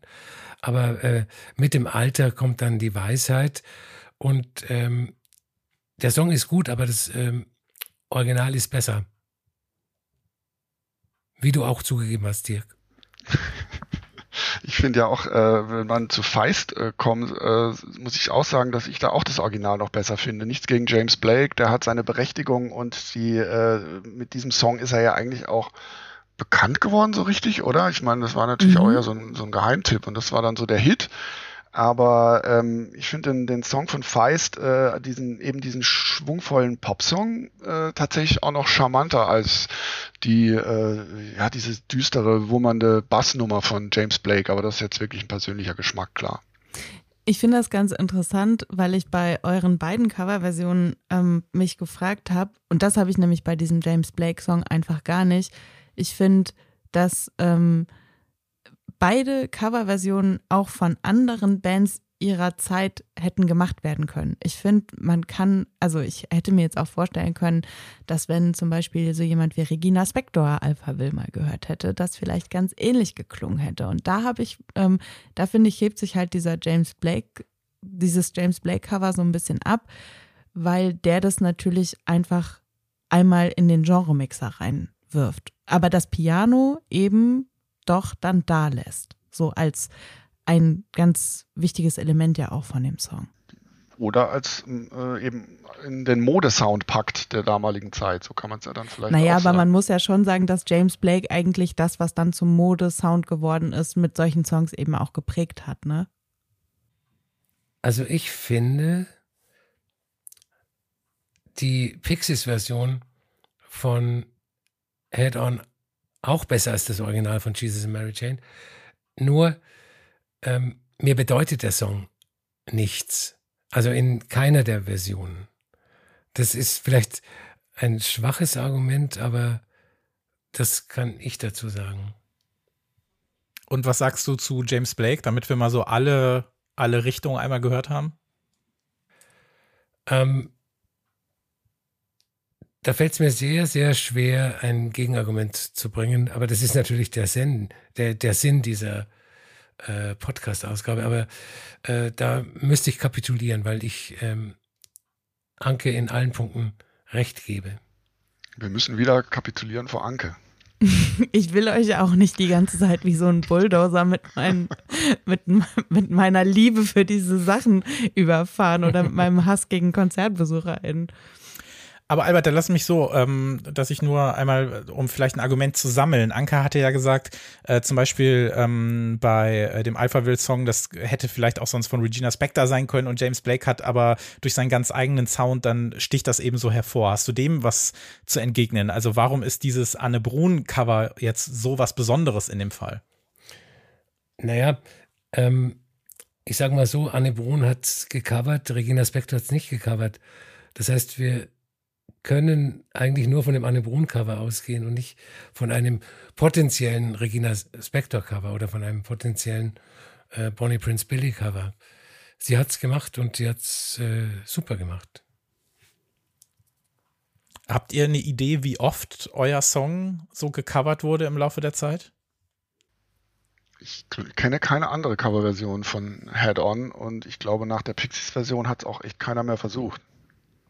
Mir geht es tatsächlich genauso, aber wahrscheinlich haben irgendwelche Bedroom-ProducerInnen den vielleicht nochmal ausprobiert und niemand hat es interessiert. Ich glaube, dass Big in Japan schon öfters gecovert worden ist, aber dann eher auch in so äh, Euro-Techno-Kontexten mhm. mit einem, mit äh, 160 Beats gibt per Minute unterlegt oder Es so. gibt doch, äh, warte mal, ist das nicht Guano Apes gewesen? Ach, natürlich, ja, du hast völlig recht. Guava ja, Apes, klar, ja, ja, das ist auch natürlich auch, ja. äh, um das, diese Formulierung jetzt auch mal zu benutzen, qua meines Alters, auch die erste Version, die ich davon überhaupt kennengelernt habe, war ich irgendwie, weiß ich nicht, acht oder so war, als das rauskam. Also dementsprechend äh, ist für mich, ist natürlich, Guano Apes ist ja erstmal das Original. Alpha Will höre ich gerade zum ersten Mal, was soll das denn? die, Guano Apes, die Guano Apes Version war auf jeden Fall der letzte Todesstoß für diese, für diese Und Anne Brun hat es wieder ins Leben zurückgeführt. ja. Boah, interessant, sehr schwer. Ähm, sehr schwer. Ich habe hab auch selber gar keine Antwort darauf, welches äh, Cover besser als Original. Ich habe mir da gar nicht noch äh, groß Gedanken gemacht. Müsste ich mal machen. Ähm, oh ja, viele, viele Argumente. Ähm, Anke hat sich ja für äh, James Blake äh, entschieden. Äh, Limit to Your Love äh, hat gesagt, dass die sie, äh, dass James Blake dieses reduzierte, also eigentlich so das Beste aus dem Track rausgenommen hat, äh, um daraus was Eigenes zu machen. Also dieses Gebrochene herausgearbeitet hat, was vielleicht in dieser schwungvollen äh, Feist-Version ein bisschen untergegangen ist in Kombination auch eben mit diesen äh, Wummer-Bässen. Dirk war dann eben bei Pixies Cover von einem Jesus and Mary Chain Song, ähm, hat er auch mit diesem druckvollen da argumentiert und hat dann natürlich noch am Ende das Argument gebracht, dass ähm, sie ja gesagt haben, dass die Pixies-Version ja sogar besser ist als das Original. Da kann man natürlich auch äh, wenig zu sagen, wenngleich Albert dann ja auch gesagt hat, ja, okay, das ist besser, ähm, heißt das aber dass der Song dann trotzdem gut ist. Das ist ja das gleiche Argument, was Dirk ja auch bei Big in Japan genannt hat. Also ja, die Anne Brun-Version ist besser, aber reicht das, um dann ein guter äh, Song zu sein oder das beste Cover in dem Fall? Albert, wie gesagt, war bei Big in Japan, äh, hat auch gesagt, dass da ja was ganz anderes draus gemacht wurde. Also ein bisschen die Argumentation auch von Anker, also dass es jetzt eben in einen Folk-Song verwandelt wurde. Ähm, aber Albert sagte ja auch, ähm, er mochte das Original schon. Dementsprechend war das für ihn eben nicht diese nur ganz kleine Hürde, um daraus eben einen äh, besseren äh, Song zu machen. Dann das Argument äh, von Anke, dass ja auch Regina Spector das genauso hätte covern können, dass dem ist äh, Albert eigentlich ganz gut damit begegnet, dass es da aber einfach nicht existiert. Also dementsprechend, wir kennen ja eigentlich nur noch ein ganz anderes Cover, wie wir noch herausgefunden haben, nämlich das von Guano Apes. Ähm, äh, Dirk hatte noch gesagt, dass er beide an beide Originale von den anderen Songs, äh, beziehungsweise, nee, Quatsch, du hast gesagt, du magst auch die Coverversion von beiden lieber, oder? Absolut, ja. Ja. Aber in dem Sinne hat es aber trotzdem nicht für dich gereicht. Du hast ja gesagt, bei James Blake war es dann eher der Mode-Sound, äh, der da so ein bisschen mit vorschwebte. Da allerdings äh, kam Anke mit einem guten Gegenargument um die Ecke, nämlich dass James Blake ja eigentlich für diesen Sound aber auch mit verantwortlich äh, zeichnet. Äh, dementsprechend finde ich ganz gut abgeschwächt. Boah, was machen wir denn jetzt daraus? Also wenn es nur nach den Songs geht, wäre es für mich klar, aber wenn ich jetzt diese Argumente mal zusammenfasse, würde ich diesen Punkt Anke geben. Das wäre der zweite für Anke. Weil mir das, äh, weil mir die Gegenargumente, also in dem Fall mit James Blake hat das ja allerdings äh, mit äh, beeinflusst, plus ähm, dieses äh, Gebrochene herausgearbeitet, das ist mir beim Hören, das empfand ich auch so, aber da du es ja gesagt hast, äh, ist das auf jeden Fall, finde ich, dann auch ein ganz gutes Argument und auch, dass das jetzt ihm gehört und dann ein Standard ist äh, und in dem Fall sogar auch bewiesen werden kann. Ähm, ja, geht äh, der Punkt in der dritten Runde an Anke. Damit steht es äh, 2-1-0 in der aktuellen Runde. Boah, es wird nicht leichter, muss ich sagen, das zu entscheiden. Auf jeden Fall. Äh, aber es kommt ja auch noch ein bisschen was. Ähm, ja, Dirk, du äh, hoffst jetzt wahrscheinlich dann in der Pitchrunde mit den beiden Punkten nochmal äh, ranzukommen, oder? Also der Druck ist auf jeden Fall enorm, muss ich sagen. Ja, aber ich, ich kenne ja deine Antwort schon, die anderen ja noch nicht. Äh, ich bin da sehr gespannt drauf. Und du hast ja sogar als einziger auch schon äh, ein paar Argumente mitgeliefert in Textform. Äh, also das wird, glaube ich, gleich sehr interessant. Anke, wie ist es da oben an der Sonne? Ähm, ich empfinde die Pitch-Kategorie als meine schwächste, weil ich immer denke, dass ich nicht so gut in Drehbücher schreiben bin. Also auch so bei so Filmen, ich sehe nie, welche Wendung als nächstes kommt. Bei mir ist immer alles ungefähr so aufs Hope-Level. Ähm, deswegen beruhigt mich das jetzt gerade ganz gut. Albert, wie ist es bei dir jetzt vor der Pitch-Runde? Ähm, ich bin kurz vorm Schweißausbruch. Und es ist ja, also wir haben ja auch schon ein paar Mal immer mal wieder auch so ein bisschen dieses äh, Filmthema gehabt im äh, Laufe der Jahre bei Track 17 und ähm, ich wollte diese Welten einmal ein bisschen miteinander verschmelzen, Musik und Film. Und deswegen, weil ich auch ähm, zu Beginn des Jahres bei so einer, ja, bei so einem Prediction-Wettbewerb mitgemacht habe, wo man einfach sagt, was sind so zehn Dinge, die in diesem Jahr passieren werden äh, in, der, in der Filmwelt. Und da war eine Idee meinerseits, dass es in diesem Jahr mindestens ein verfilmtes Musikalbum geben wird. Also ein, äh, die Story eines Albums oder vielleicht auch die, die Ästhetik oder Soundästhetik eines Albums dafür verantwortlich sein wird, dass daraus ein Film gestrickt wird. Weil wir sind ja mittlerweile auch in der Zeit, in der irgendwie der, der, der Geschmack von Cheeto-Chips kriegt einen eigenen Film. Äh, Barbie kommt jetzt raus. Wir haben die die äh, blöden äh, Michael Jordan Schuhe haben einen langweiligen Film gekriegt. Also es wird ja wirklich jeder Scheiß gerade verfilmt. Also warum nicht auch ein vernünftiges Album? Ähm, und da kann ich mal vorweggreifen, hat mich tatsächlich sogar gewundert, dass Anke nicht ein Album genommen hat, was eh schon sehr filmisch ist und über das wir schon mal gesprochen haben vor ein paar Jahren. Aber wir werden ja gleich äh, erfahren, was sie gewählt hat, äh, weil sie jetzt nämlich anfangen darf in der Pitchrunde. Also welches Album sollte einmal verfilmt werden und warum? Pitche, Story und gerne auch Stil, Genre, Cast. Das ist allerdings, wie gesagt, ganz offen. Also es muss ja auch nicht irgendwie narrativ bestimmt sein. Es kann ja auch wirklich ein bisschen was über, äh, über das, was, was an Bildern vielleicht mitkommt oder was die Person irgendwie mit, mit angeht. Es kann ein Musical sein, es kann Drama sein, es kann alles Mögliche sein. Ähm, Anke, du hast jetzt äh, zwei Minuten Zeit äh, für deinen Pitch. Die musst du nicht ganz komplett benutzen, wenn du äh, nicht willst, aber deine Zeit läuft jetzt. Ich habe mich entschieden für SOS von Scissor. Und zwar geht es auf diesem Album ja um die Bewältigung eines großen Liebeskummers. Und in meinem Film, da geht es so um die Verarbeitung einer richtig abgefuckten Trennung. Also ähm, es geht um eine Frau, die mega doll Angst hat, von einer ganz bestimmten Klippe zu springen. Und der Typ, der mit ihr Schluss gemacht hat, der hat sie immer damit aufgezogen, dass sie sich da nicht traut, runterzuspringen. Und die hatten eigentlich den Deal, die machen das zusammen, er bringt ihr das bei, dann hat dieser Vollidiot Schluss gemacht. Und ähm, als Trauerbewältigung quasi von dieser Trennung fuchst diese Frau sich mega krass in dieses Thema Klippenspringen rein. Also wirklich, wie man den perfekten Sprung ins Wasser macht. Die verschwindet da in so einem richtigen Rabbit Hole. Die macht unter anderem Yoga, die macht Krafttraining, um ihren Körper auf diesen perfekten Sprung vorzubereiten. Und die wird richtig gehend besessen davon, aber die springt kein einziges Mal. Aber die geht eben im Kopf die ganze Zeit so diesen perfekten Sprung durch. Ne? Die kennt jede Bewegung. Und dann kommen dann auch zwischendurch immer so Flashbacks von der Beziehung, wo sie dann auch wieder wütend wird, weil ihr Ex sie da so mit aufgezogen hat und so. Da sieht man ihren Freund, der sagt, ja komm, du traust dich doch eh nicht und so. Und ähm, sie trifft sich dann auch zwischendurch mit Freundinnen und Freunden und sie sagt dann immer so, dass sie da an so einem Projekt am Arbeiten ist und wirkt von außen so ein bisschen abwesend, aber innerlich weiß man eben, ist sie ganz, ganz fokussiert auf diesen Sprung. Und ganz am Ende von diesem Film, da sieht man dann diese Frau, wie die an der Klippe steht und die setzt dann eben an und dann ist der Film zu Ende. Und ich sehe Florence Kasumba in der Hauptrolle. Als Setting sehe ich sowas Dschungelmäßiges mit viel Wald. Die wohnt auch in so einer richtig geilen Lodge, in der sie sich dann da so drauf vorbereitet.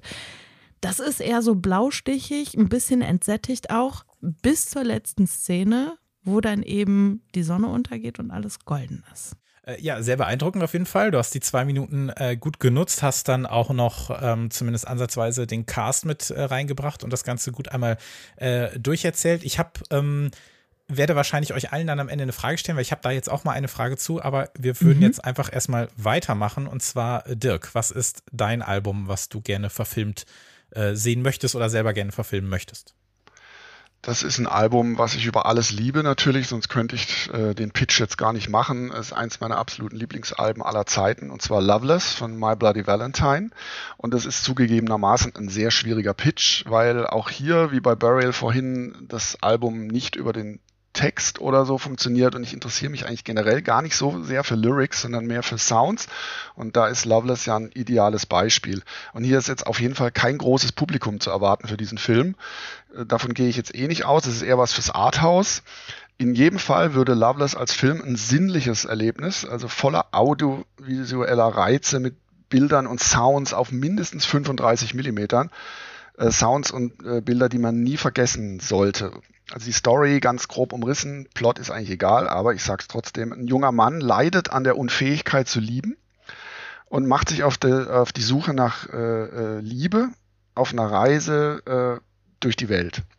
Und diese Welt besteht aus Farben und Sinneseindrücken und voller Verführungen. Also es gibt auch so sirenenhafte äh, Stimmen, wünsch dir was, also Blown a Wish auf der Platte. Und am Schluss kommt äh, dieser junge Mann auf, äh, auf einer riesigen, rauschenden Party an, einem Rave, und er verliert sich dann in einem unbeschreiblichen Glücksgefühl. Soon verspricht ihm dann äh, die sanf sanfte Stimme aus dem Nichts und äh, er fühlt, dass er die Liebe nun gefunden hat. Das ist sozusagen die, das Ziel äh, dieser Reise. Äh, produziert auf jeden Fall von Studio Ghibli, äh, dieser Film. Und äh, das Drehbuch würde ich jetzt vorschlagen, schreibt Céline Sciamma, die in den letzten Jahren zwei meiner absoluten Lieblingsfilme gemacht hat. Äh, Porträt einer jungen Frau in Flammen und zuletzt Petite Maman. Und ähm, die Regie würde ich jetzt einem äh, anvertrauen, der tatsächlich visuell auch beeindruckend arbeitet, wie im letzten Jahr mit Memoria, also der Regisseur Apichapong Verasitakul. Wie gesagt, ist was fürs Arthouse, kein großes Publikum.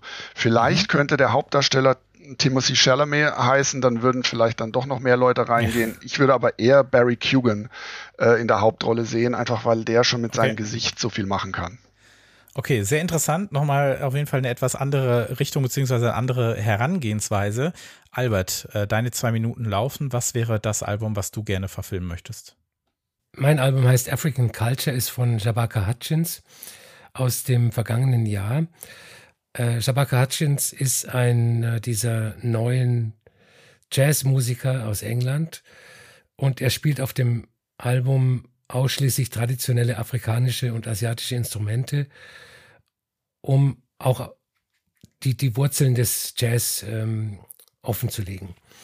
Der Film African Culture ist ein Dokumentarfilm mit eingestreuten Spielszenen Regie führt der Mexikaner Alejandro González Inarritu, der äh, The Revenant gedreht hat. weil er nicht nur Filmspezialist ist, sondern ähm, sich auch sehr gut mit Musik auskennt und deshalb ist er perfekt als Regisseur. Ähm, er geht im Film der Frage nach, inwieweit afrikanische Musik Einfluss auf die Popmusik hat. Spoiler, einen sehr großen. Ähm, Sprecherin aus dem Off und auch in den Aufnahmen aus Afrika zu sehen ist Amber Hart. Es ist ihr erster Filmauftritt nach dem äh, Prozess mit Johnny Depp, der ja im Gegensatz zu ihr wieder als voll rehabilitiert gilt. Äh, nach diesem Film bekommt sie wieder viele Rollenangebote und ist äh, gut im Geschäft. Und natürlich ist das Album von Jabaka Hutchins der Soundtrack zu dem Film. Der Film feiert am Record Store Day 2024 seine Premiere auf Netflix.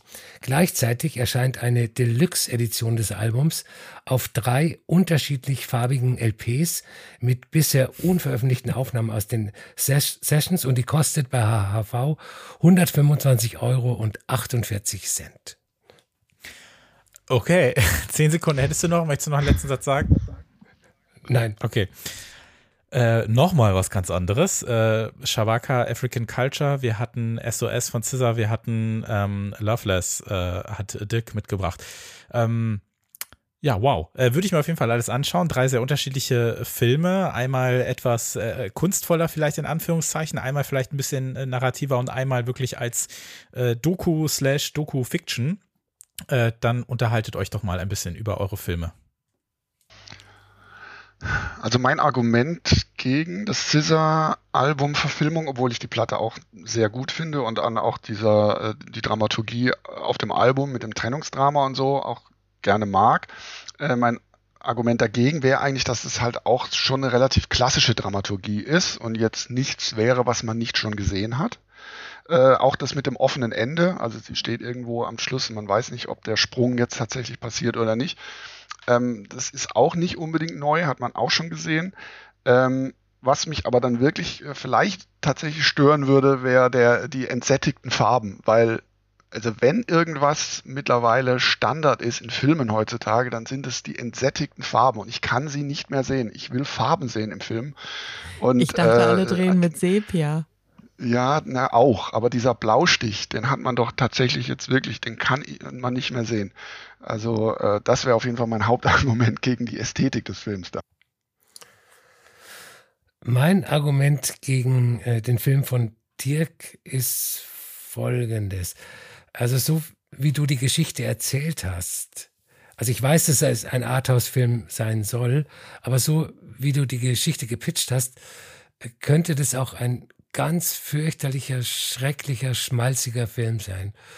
Und ähm, natürlich liegt es am Drehbuch und am Regisseur.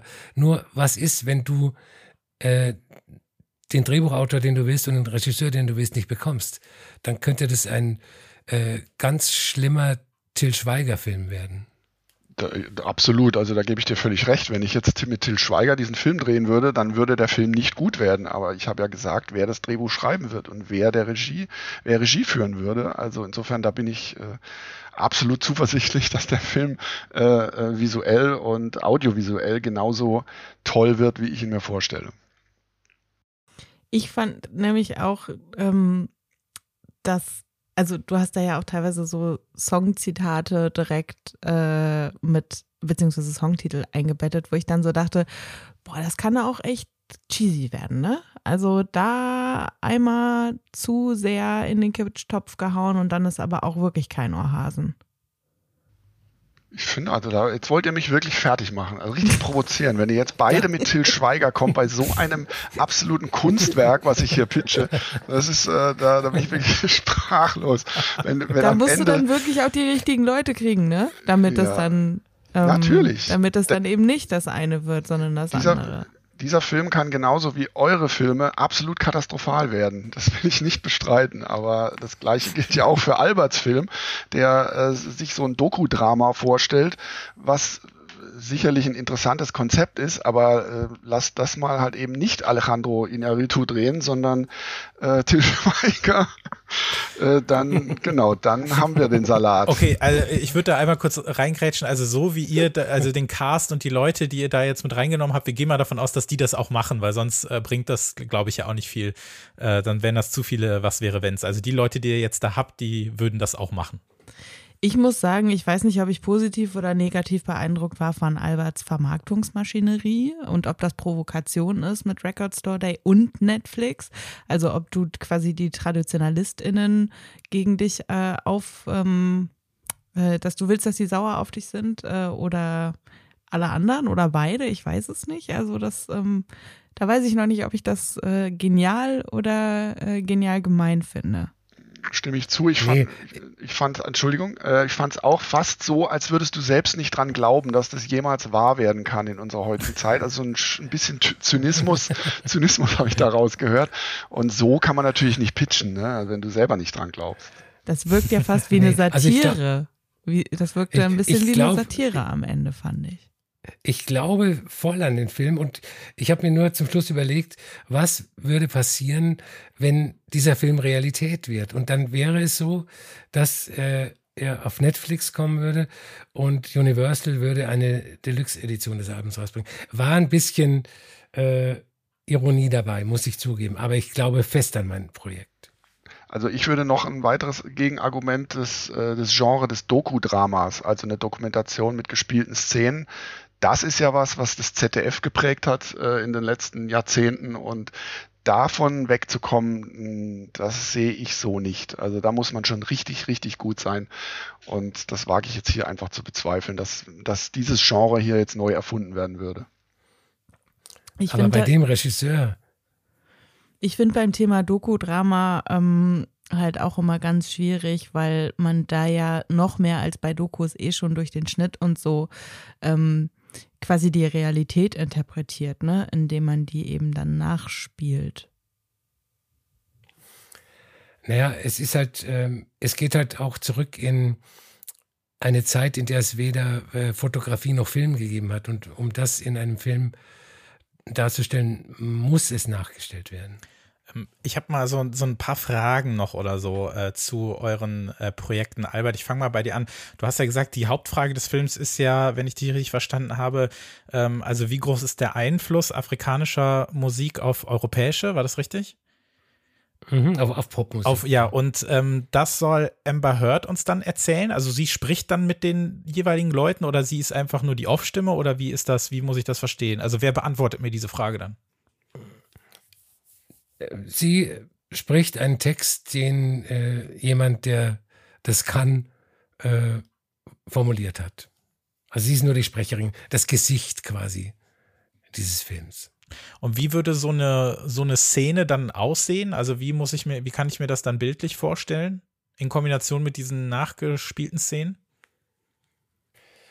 Naja, zum Beispiel ähm, ein, wird ein Museum besucht, in dem äh, traditionelle afrikanische Instrumente ausgestellt werden und der Museumsdirektor wird äh, zu den Instrumenten befragt und dann wird erklärt, inwieweit diese Instrumente oder die Art, wie sie gespielt werden, äh, die westliche Popmusik beeinflusst hat. Mhm. Äh, Anke, bei dir habe ich noch eine Frage. Du hast ja, äh, du hast ähm, ja auf jeden Fall erzählt, äh, wie der Film handlungstechnisch äh, abläuft. Ich habe das nicht so ganz äh, noch komplett im Gedächtnis. Das ist auch so die Handlung des Albums, ne? Also das zieht sich so durch. Also Oder? das Album ist im Prinzip, ähm, also da geht es ja so um so verschiedene Trennungsphasen. Also da gibt es ja diesen ähm, Kill Bill Song, wo äh, dann über den Mord am Ex äh, fantasiert wird und so. Dann gibt es halt teilweise, also das, das Album, das geht quasi diese ganzen typischen, in Anführungszeichen, Trennungsphasen durch, ne? So eher so resignierend, dann ist man zwischendurch mal wütend, dann ist man komplett am Boden, dann ist man aber zwischendurch auch wieder ganz okay und so. Mhm. Genau. Also und ich habe den Film jetzt eher, ich habe das jetzt nicht so ganz wörtlich quasi okay. genommen. Ähm, ja, das ist ja okay. Wie äh, würde sich denn in irgendeiner Form die Musik da dann auch wiederfinden oder ist es eher nur so dieses thematische, was da kommt? Und die zweite Frage wäre noch, ähm, was für ein Genre hat der Film da in dem Sinne? Weil das, was du mir erzählt hast, das könnte ja auch lustig erzählt werden oder es könnte ja auch, äh, auch ja ein bisschen ironisch erzählt werden, wenn man das Ganze so ein bisschen überzeichnet, aber es könnte auch sehr dramatisch sein oder vielleicht sogar auch wie eine Art Horrorfilm. Also was, in welche Richtung sollte es da gehen? Ähm, die erste Frage war nach den Songs, ne? Da, ja. also ich würde da, ich, ich würde das eher so Soundtrack-mäßig quasi verwenden. Also, dass quasi der, ähm, das Album auch der Soundtrack zum Film sein kann. So. Mhm. Und ähm, Genre, ähm, also das, sie ist ja so sehr in ihrem Kopf drin, ne? Ähm, ich, also ich würde denken, dass das schon eher so Dramedy, sagt man das so? Also so, mhm. ähm, sie, sie, ist ja schon grundsätzlich kacke drauf, aber zwischendurch kommen ja auch mal die Freunde vorbei. So. Okay. Ähm, Dirk, hast du, also du hast das, äh, du hast ja auf jeden Fall auch uns so ein bisschen durch den, durch den Film geleitet. Ähm, inwieweit ist die Musik der größere Hauptdarsteller als vielleicht ein Timothy Chalamet? Also ähm, ist das eher so von der Musik unterlegt oder gibt es auch äh, Dialoge in dem Film und wie kann ich mir zum Beispiel so eine Szene vorstellen, in denen die, äh, die Farben sowas Verführerisches haben, wie du gesagt hast? Also wie würde sich sowas auf der Leinwand widerspiegeln? Also es würde auf jeden Fall auch Dialoge geben, aber äh, und Text, so wie auf der Platte ja auch, aber die äh, spielen nicht die Hauptrolle, sondern die sind tatsächlich eher nur Teil dieses gesamten äh, ja, visuellen und äh, Tonerlebnisses. Und natürlich, die Musik wäre dann schon sehr präsent. Äh, also die, das, das, der Gitarren-Noise, vielleicht nicht immer im Vordergrund, sondern der rauscht halt auch im Hintergrund. Und äh, visuell würde ich mir das eben eher so ein bisschen vorstellen wie der Zauberer von Oz, also äh, mhm. von 1939. Ne? Also halt tatsächlich äh, bunt, ähm, sehr farbig und äh, grell und äh, je, nach, je nachdem, in welcher Stimmung man gerade ist, kann es auch mal tiefblau sein, also wie die letzte Platte von My Bloody Valentine, oder vor allem eben dieses, dieses verwaschene Rot äh, vom Albumcover. Also das sind tatsächlich dann schon die prägenden Eindrücke dieses Films, sind nicht, ist nicht der Text mhm. und auch nicht die Hauptrolle, sondern äh, das Erlebnis selbst. Okay, ja, das hat auf jeden Fall nochmal geholfen. Äh, ja, drei wirklich sehr unterschiedliche Filme, teilweise auch schon äh, gut ins Detail, was so Cast angeht und wer es produziert, teilweise auch sehr im Detail, wie es vermarktet wird, äh, definitiv. Also wo ich mir den dann angucken kann, wann ich mir den angucken kann und wie viel Geld ich ausgeben muss, wenn ich das Ganze dann auch auf äh, Platte äh, gerne hätte, letzten Endes. Ähm, ja, drei sehr unterschiedliche Filme, äh, den, den vertonten Liebeskummer mit dem offenen Ende bei Anke mit dem Scissor-Album, ähm, dann dieses eher ja äh, sinnlich äh, farbverspielte äh, Arthouse-Kino bei äh, dem Loveless-Album und eben dieses äh, Doku-Drama bei Albert mit African äh, Culture. Selbstverständlich würde ich mir die natürlich auch alle ansehen. Ähm, Albert muss ja jetzt schon mitten in der Produktion sein, damit das Ding auch fertig wird bis, bis nächstes Jahr Frühling. Aber ja, ja, ja. Wir, sind, wir sind schwer beschäftigt. Ja, schwer beschäftigt, ja. Ich glaube, Emma hört hat auch ein bisschen Zeit gerade, also es sollte irgendwie funktionieren. Ja. Bin ich sehr gespannt drauf. Ähm, ja, jetzt war es, ich glaube, in dem Fall ist es eher so, dass ähm, fast wichtiger die, die, die eigenen Argumente sind, weil ihr alle bei den Sachen, die ihr gegen die anderen Filme gesagt habt, ähm, konntet ihr eigentlich immer gut kontern, weil das eben dann doch etwas sehr äh, Subjektives auch in dem Fall wieder ist. Ähm, wobei auch Dirk schon gesagt hat, ja, Doku-Drama, ganz schlimm ZDF. Auf der anderen Seite ähm, gibt es ja diese nachgestellten Szenen auch in ganz vielen von diesen fürchterlichen Netflix-Dokus. Also es würde vielleicht sogar dann ganz gut dahin passen. Ähm, Dirk hat auch gesagt, ja, offenes Ende, langweilig hatten wir alles schon.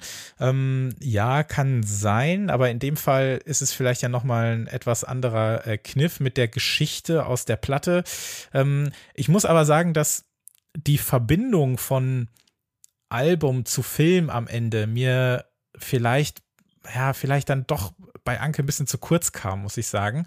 Ähm, wobei ich die Geschichte an sich ganz gerne sehen würde, aber ich finde, das könnte auch ohne das Album erzählt werden. Also ich glaube, dass das so eine Geschichte ist, die das Album in dem Sinne nicht äh, bräuchte. Also das kam für mich nicht so, so stark rüber. Ähm, bei Dirk hatte ich am Anfang noch so ein bisschen das Problem, wie würde das dann aussehen? Und bei Albert äh, war mir das auch ein bisschen zu diffus mit, ja, Amber Heard, der Veröffentlichung und äh, wie beantwortet man denn jetzt diese Frage, wer macht das alles? Kann man das dann überhaupt so richtig ernst nehmen? Ich würde sagen, am Ende ist für mich, hat es mir am schmackhaftesten gemacht, Dirk. Du bekommst jetzt hier die zwei Punkte. Ähm, das heißt äh, leider, dass sich eine äh, Prognose bewahrheitet hat. Albert, es hat dann leider nicht für das Finale gereicht. Es steht dann yeah. jetzt 2 zu 2 zu 1. Ähm, ich hoffe, ihr könnt es nachvollziehen. Ich glaube, im Endeffekt hat mich dann doch ein bisschen äh, Dirks Argumentation für seinen Film äh, am meisten überzeugt. Deswegen gibt es hier die zwei Punkte. Äh, ja, Glückwunsch, Dirk. Cool, jetzt bin ich nicht mal so sauer. Das ist schon mal gut. Und ich wusste genau, warum ich, ich meine zwei Punkte vorne mache. Ja, ähm, Albert, es tut mir leid, aber du äh, hattest ja auch in der letzten Ausgabe schon mal das Glück, wir können dann ja uns gleich zurücklehnen und uns die äh, Antworten in der Speedrunde anhören. Du musst dir diesen Stress einfach nicht geben, sie ist positiv. Du hast in dem Sinne Feierabend, das ist doch auch was Schönes. Das ist schön und außerdem kann ich mich rächen in meinem Urteil. Ja, genau. Denn äh, Dirk und Anki, ihr habt beide zwei Punkte gemacht äh, in der äh, Vorrunde, nenne ich es mal, also in der Hauptrunde und in der Pitchrunde. Ähm, und wir würden jetzt das Finale spielen, die Speedrunde. Äh, was das ist, erkläre ich euch gleich. Ja, äh, Dirk, Anke, herzlichen Glückwunsch. Ähm, ihr habt es ins Finale geschafft mit jeweils zwei Punkten. Ich würde jetzt hier einmal trockenen Applaus einspielen, mache ich aber nicht, den kriegt ihr jetzt einfach so. Ähm, ihr habt es geschafft, ähm, habt euch fürs Finale qualifiziert. Ähm, ich erkläre noch einmal ganz kurz, wie das funktioniert, auch für alle, die gerade zuhören und vielleicht äh, die erste Folge äh, nicht gehört haben. Ihr seid jetzt in der sogenannten Speedrunde, in der wir ein Best of Five spielen. Das heißt, ihr müsst drei davon gewinnen, dann habt ihr die Sendung gewonnen. Wie das funktioniert, ist Ebenso, äh, die Fragen habt ihr alle noch nicht gehört. Es werden euch jetzt äh, nacheinander dann diese äh, Entweder-Oder-Fragen gestellt. Das war in, in, der letzten Ausgabe sowas wie, was ist besser, M&M's oder Eminem? Und wer von euch als erstes sich für eine Antwort entschieden hat, sagt diese Antwort. Ich gebe dann das Go und ihr habt dann 30 Sekunden Zeit, um dafür zu argumentieren. Das müsst ihr dann natürlich auch sofort machen. Ihr dürft euch sofort für eine Antwort entscheiden, habt aber nicht so viel Zeit zu überlegen, was ihr eigentlich sagen wollt. Das ist dann immer Vor- und Nachteil und die andere Person bekommt dann die Antwort, die übrig bleibt, hat aber dann entsprechend ein bisschen äh, längere Bedenkzeit. Wenn diese 30 Sekunden jeweils um sind, bekommt ihr jeweils nochmal 15 Sekunden. Es gibt keine offene Runde danach, sondern es geht alles ziemlich zackig. Ihr bekommt dann noch einmal 15 Sekunden, um auf die Argumente der anderen Person einzugehen und dann äh, entscheiden wir, wer den Punkt bekommt. Und wie gesagt, das spielen wir mindestens drei und maximal fünfmal. Habt ihr noch eine Frage? Seid ihr soweit? Ich habe einfach nur Angst. okay. So, die erste Frage, da habe ich mich sehr drüber gefreut. Äh, lieben Gruß an Ina Plottroch, die hat nämlich unsere erste Ausgabe gewonnen, äh, Soundfights im vergangenen Jahr. Und ähm, ich habe sie äh, gebeten, äh, mir eine Frage fürs Finale mitzubringen. Und das hat sie auch gemacht. Und deswegen fangen wir damit an. Also diese Frage ist von Ina. Vielen Dank dafür. Liebe Grüße. Ähm, wie gesagt, ähm, ihr müsst jetzt hier eine Antwort, ne, entweder X oder Y und dann sagt ihr sofort, äh, für welche ihr euch entscheidet. Wer schneller ist, darf dann eben anfangen. Das ist eine Ja- oder Nein-Frage, das kann ich schon mal sagen. Und zwar, sie fragt, sind gecastete Bands künstlerisch per se nicht ernst zu nehmen? Ja oder nein? Nein, die sind ernst zu nehmen. Okay, deine 30 Sekunden laufen. Ich meine, One Direction ist das allerbeste Beispiel. Alle von denen äh, also zum einen waren die wahnsinnig erfolgreich als Band und zum anderen, alle von denen machen gerade mega krasse Solo-Karrieren und über ein Casting bekannt zu werden, kann ja auch nur ein Vehikel sein. Nur weil man bei einer Castingshow mitmacht, heißt das ja nicht, dass man nicht künstlerisch irgendwie was drauf haben könnte. Also ob man jetzt irgendwie sich bei Instagram eine Fangemeinde erspielt oder bei TikTok oder halt in eine Show geht und da den ersten Step macht, mhm. ich finde, das sagt eigentlich nicht. Also Okay, ja. Dirk, du bist anderer Meinung. Deine Zeit läuft. Ich muss anderer Meinung sein, ja? Ja. Ähm, okay, dann äh, würde ich argumentieren, dass von allen KünstlerInnen, die aus gecasteten Bands stammen, äh, nicht so viel übrig bleibt, außer Radiopop.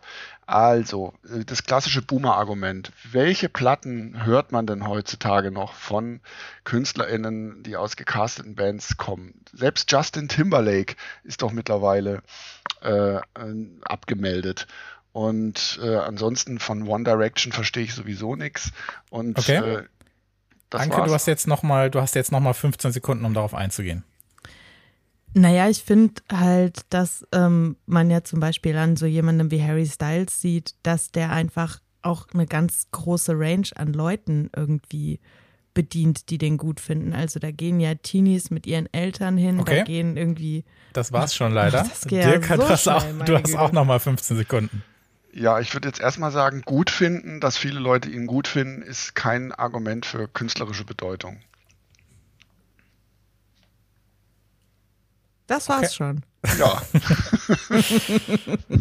so, Albert, was machen wir daraus jetzt? Äh, Anke sagt, die äh, sollte man natürlich auch ernst nehmen, hat dann mit One Direction äh, argumentiert. Dirk hat, äh, hielt dagegen, ähm, dass davon ja nicht so viel übrig bleibt, außer Radiopop und dass selbst ein Justin Timberlake abgemeldet ist. Ähm, ja, und das mit dem Gutfinden, das lassen wir da mal so stehen, das ist ja eh alles subjektiv. Was machen wir daraus? Also ich, ich finde eigentlich beide Argumente stark. Ich hätte eine leichte Tendenz äh, für die Argumentation von Anke, weil dieses Ewigkeitswert-Argument, was Dirk gebracht hat, eigentlich natürlich schon wichtig ist, aber in dem Zusammenhang ähm, eigentlich gar nicht zur Debatte steht. Ja. Also die Frage ist, ähm, ist Harry Styles jetzt äh, künstlerisch tätig und nicht äh, hat er Bestand, er wird, wird seine Musik noch in, in 50 Jahren. Ja, äh, Pop ist ja auch was Tolles. Also das heißt ja, also das, äh, ja. ja. ich sehe das ähnlich wie du. Also der erste Punkt würde jetzt, äh, geht an Anke, dann steht es an der Stelle 1 zu 0. Ähm, aber schwierig, ja, tatsächlich. Äh, vielen Dank, Ina, für die äh, Frage auf jeden Fall. Das war die erste. So, ähm, ab jetzt kommen die Fragen alle von mir und äh, die zweite lautet, äh, ganz gut zuhören, bester Platz auf einem Konzert, erste Reihe oder an der Bar? Erste Reihe. Okay, Dirk, Fall. deine Zeit läuft was soll ich an einer Bar? Also natürlich kann ich da äh, mir ein Getränk holen, aber ich bin ja auf dem Konzert nicht, um was zu trinken, sondern ich will äh, die, den Künstler oder die Künstlerin sehen und da ist die erste Reihe äh, wunderbar. Äh, natürlich, man muss sich den Nacken manchmal verrenken, je nach Größe der Bühne, aber das ist äh, das hautnahe Konzerterlebnis, was man eigentlich ja haben will, wenn man auf ein Konzert geht, ist da auf jeden Fall garantiert. Mhm. Anke? Der Vorteil an der Bar ist, dass die ja meistens nicht ganz vorne ist. Und ich finde, wenn man, ich will, will das auch gerne mal physikalisch untersuchen lassen, wenn man so ein bisschen leicht hinten schräg steht, dann sehe ich zum Beispiel als nicht so riesengroße Person oft besser und bekomme mehr mit, als wenn ich ganz vorne stehe und so ein Riese, so ein Konzertvordrängler, sich vor mich stellt. da habe ich dann weniger davon, als wenn ich hinten an der Bar stehe, mir sogar was zu trinken holen kann und dann auch noch ein bisschen okay. mehr von der Stimmung im Raum mitbekomme. Dirk? In der ersten Reihe steht man ja dann in der ersten Reihe, da kann sich ja niemand mehr vordrängeln. Okay, ja. ich, dann mache ich hier schon mal Schluss, dann darf Anke noch mal 15 Sekunden. ähm, oh Gott, was wollte ich jetzt noch sagen? Ähm, also, mh, mm, ich, also ich habe zum Beispiel auch eine schwache Blase und damit ich mich nicht vordrängeln muss, kann ich dann zwischendurch vielleicht auch noch mal sogar kurz auf Toilette gehen, wenn ich mich zu okay. viel an der Bar bedient habe. Okay, ähm, ich finde in dem Fall, ich fand dieses, äh, dieses, äh, also einfach mal auch den Mumm zu haben, aus den 15 Sekunden drei zu machen, wenn das Argument so gut ist. Also wer in der ersten Reihe steht, da kann sich ja keiner mehr vordrängeln. Äh, hat mir eigentlich schon so gut gefallen. Also ich würde äh, hier äh, Dirk den Punkt geben. Wie sieht's äh, bei dir aus, Albert? Ähm, ich finde es interessant, ähm, dass Dirk gegen die Bar argumentieren muss, weil er, wenn er an der Bar stehen würde, würde er sich nicht ständig vordrängeln müssen und würde den anderen belästigen. Das war immer ein, ein großes Anliegen. Ähm, genau. Und ich finde,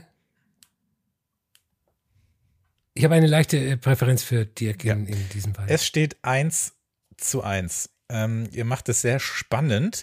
Ähm, so, so die nächste Frage ist, das finde ich, äh, fand ich einfach lustig, die zu stellen, nicht weil die Frage selber lustig ist, sondern weil wir in äh, zwei, drei Monaten ein eigenes Feature dazu machen werden und das wird wahrscheinlich ein bisschen ausführlicher. Aber ich habe mir gedacht, komm, vielleicht klären wir das Ganze jetzt einfach mal in 30 Sekunden und machen keine drei Stunden Folge dazu. Deswegen freue ich mich da selber eure Meinung. AI in der Musik, Fluch oder Segen? Fluch. Segen. Oh, das war jetzt schwierig. Aber ihr habt eh was Unterschiedliches gesagt, ne? Ja. Okay, dann Anke, fang du dann mal an. Dann ist ja eh egal. Ähm, ich glaube, dass wenn das gut benutzt wird, dass das wahnsinnig interessante Sachen hervorbringen kann. Also wir diskutieren ja auch die ganze Zeit über sowas wie ähm, hier, äh, mir fällt es gerade, oh, was benutzt nochmal immer Kanye West? Scheiße. Äh, Autotune. Autotune. Das, äh, das kann ja auch total schrecklich sein, aber wenn es halt gut benutzt ist, kann es ein wahnsinnig gutes Stilmittel sein und das Potenzial sehe ich bei AI auf jeden Fall auch. Mhm. Dirk? Also für mich einfach der Fluch, weil äh, ich, ich, ich werde hier wahrscheinlich echt als Boomer-Argumenter äh, äh, in die Geschichte eingehen von dieser Sendung, aber es ist auf jeden Fall, da fehlt mir dann, dann doch der eigene künstlerische Ausdruck. Also äh, wenn, wenn, wenn der, die künstliche Intelligenz Kunst erzeugt, äh, was ist dann von der Kunst noch übrig, wäre meine Frage. Aber die Kunst, äh, die künstliche Intelligenz muss man ja auch erstmal mit Gedanken füttern, damit sie überhaupt Kunst erschaffen kann. Und wenn die Gedanken kacke sind, dann ist das ja auch als Ergebnis kacke. Ja, das ist ein positives, äh, sozusagen eine positive Zukunftsvision, die ich so nicht ganz teilen kann. Ich sehe das eher als kommerzielle äh, als, als, als kommerzielles Mittel, um ähm, günstiger Musik zu produzieren zum Beispiel. Und deswegen stehe ich dem eher sehr kritisch gegenüber.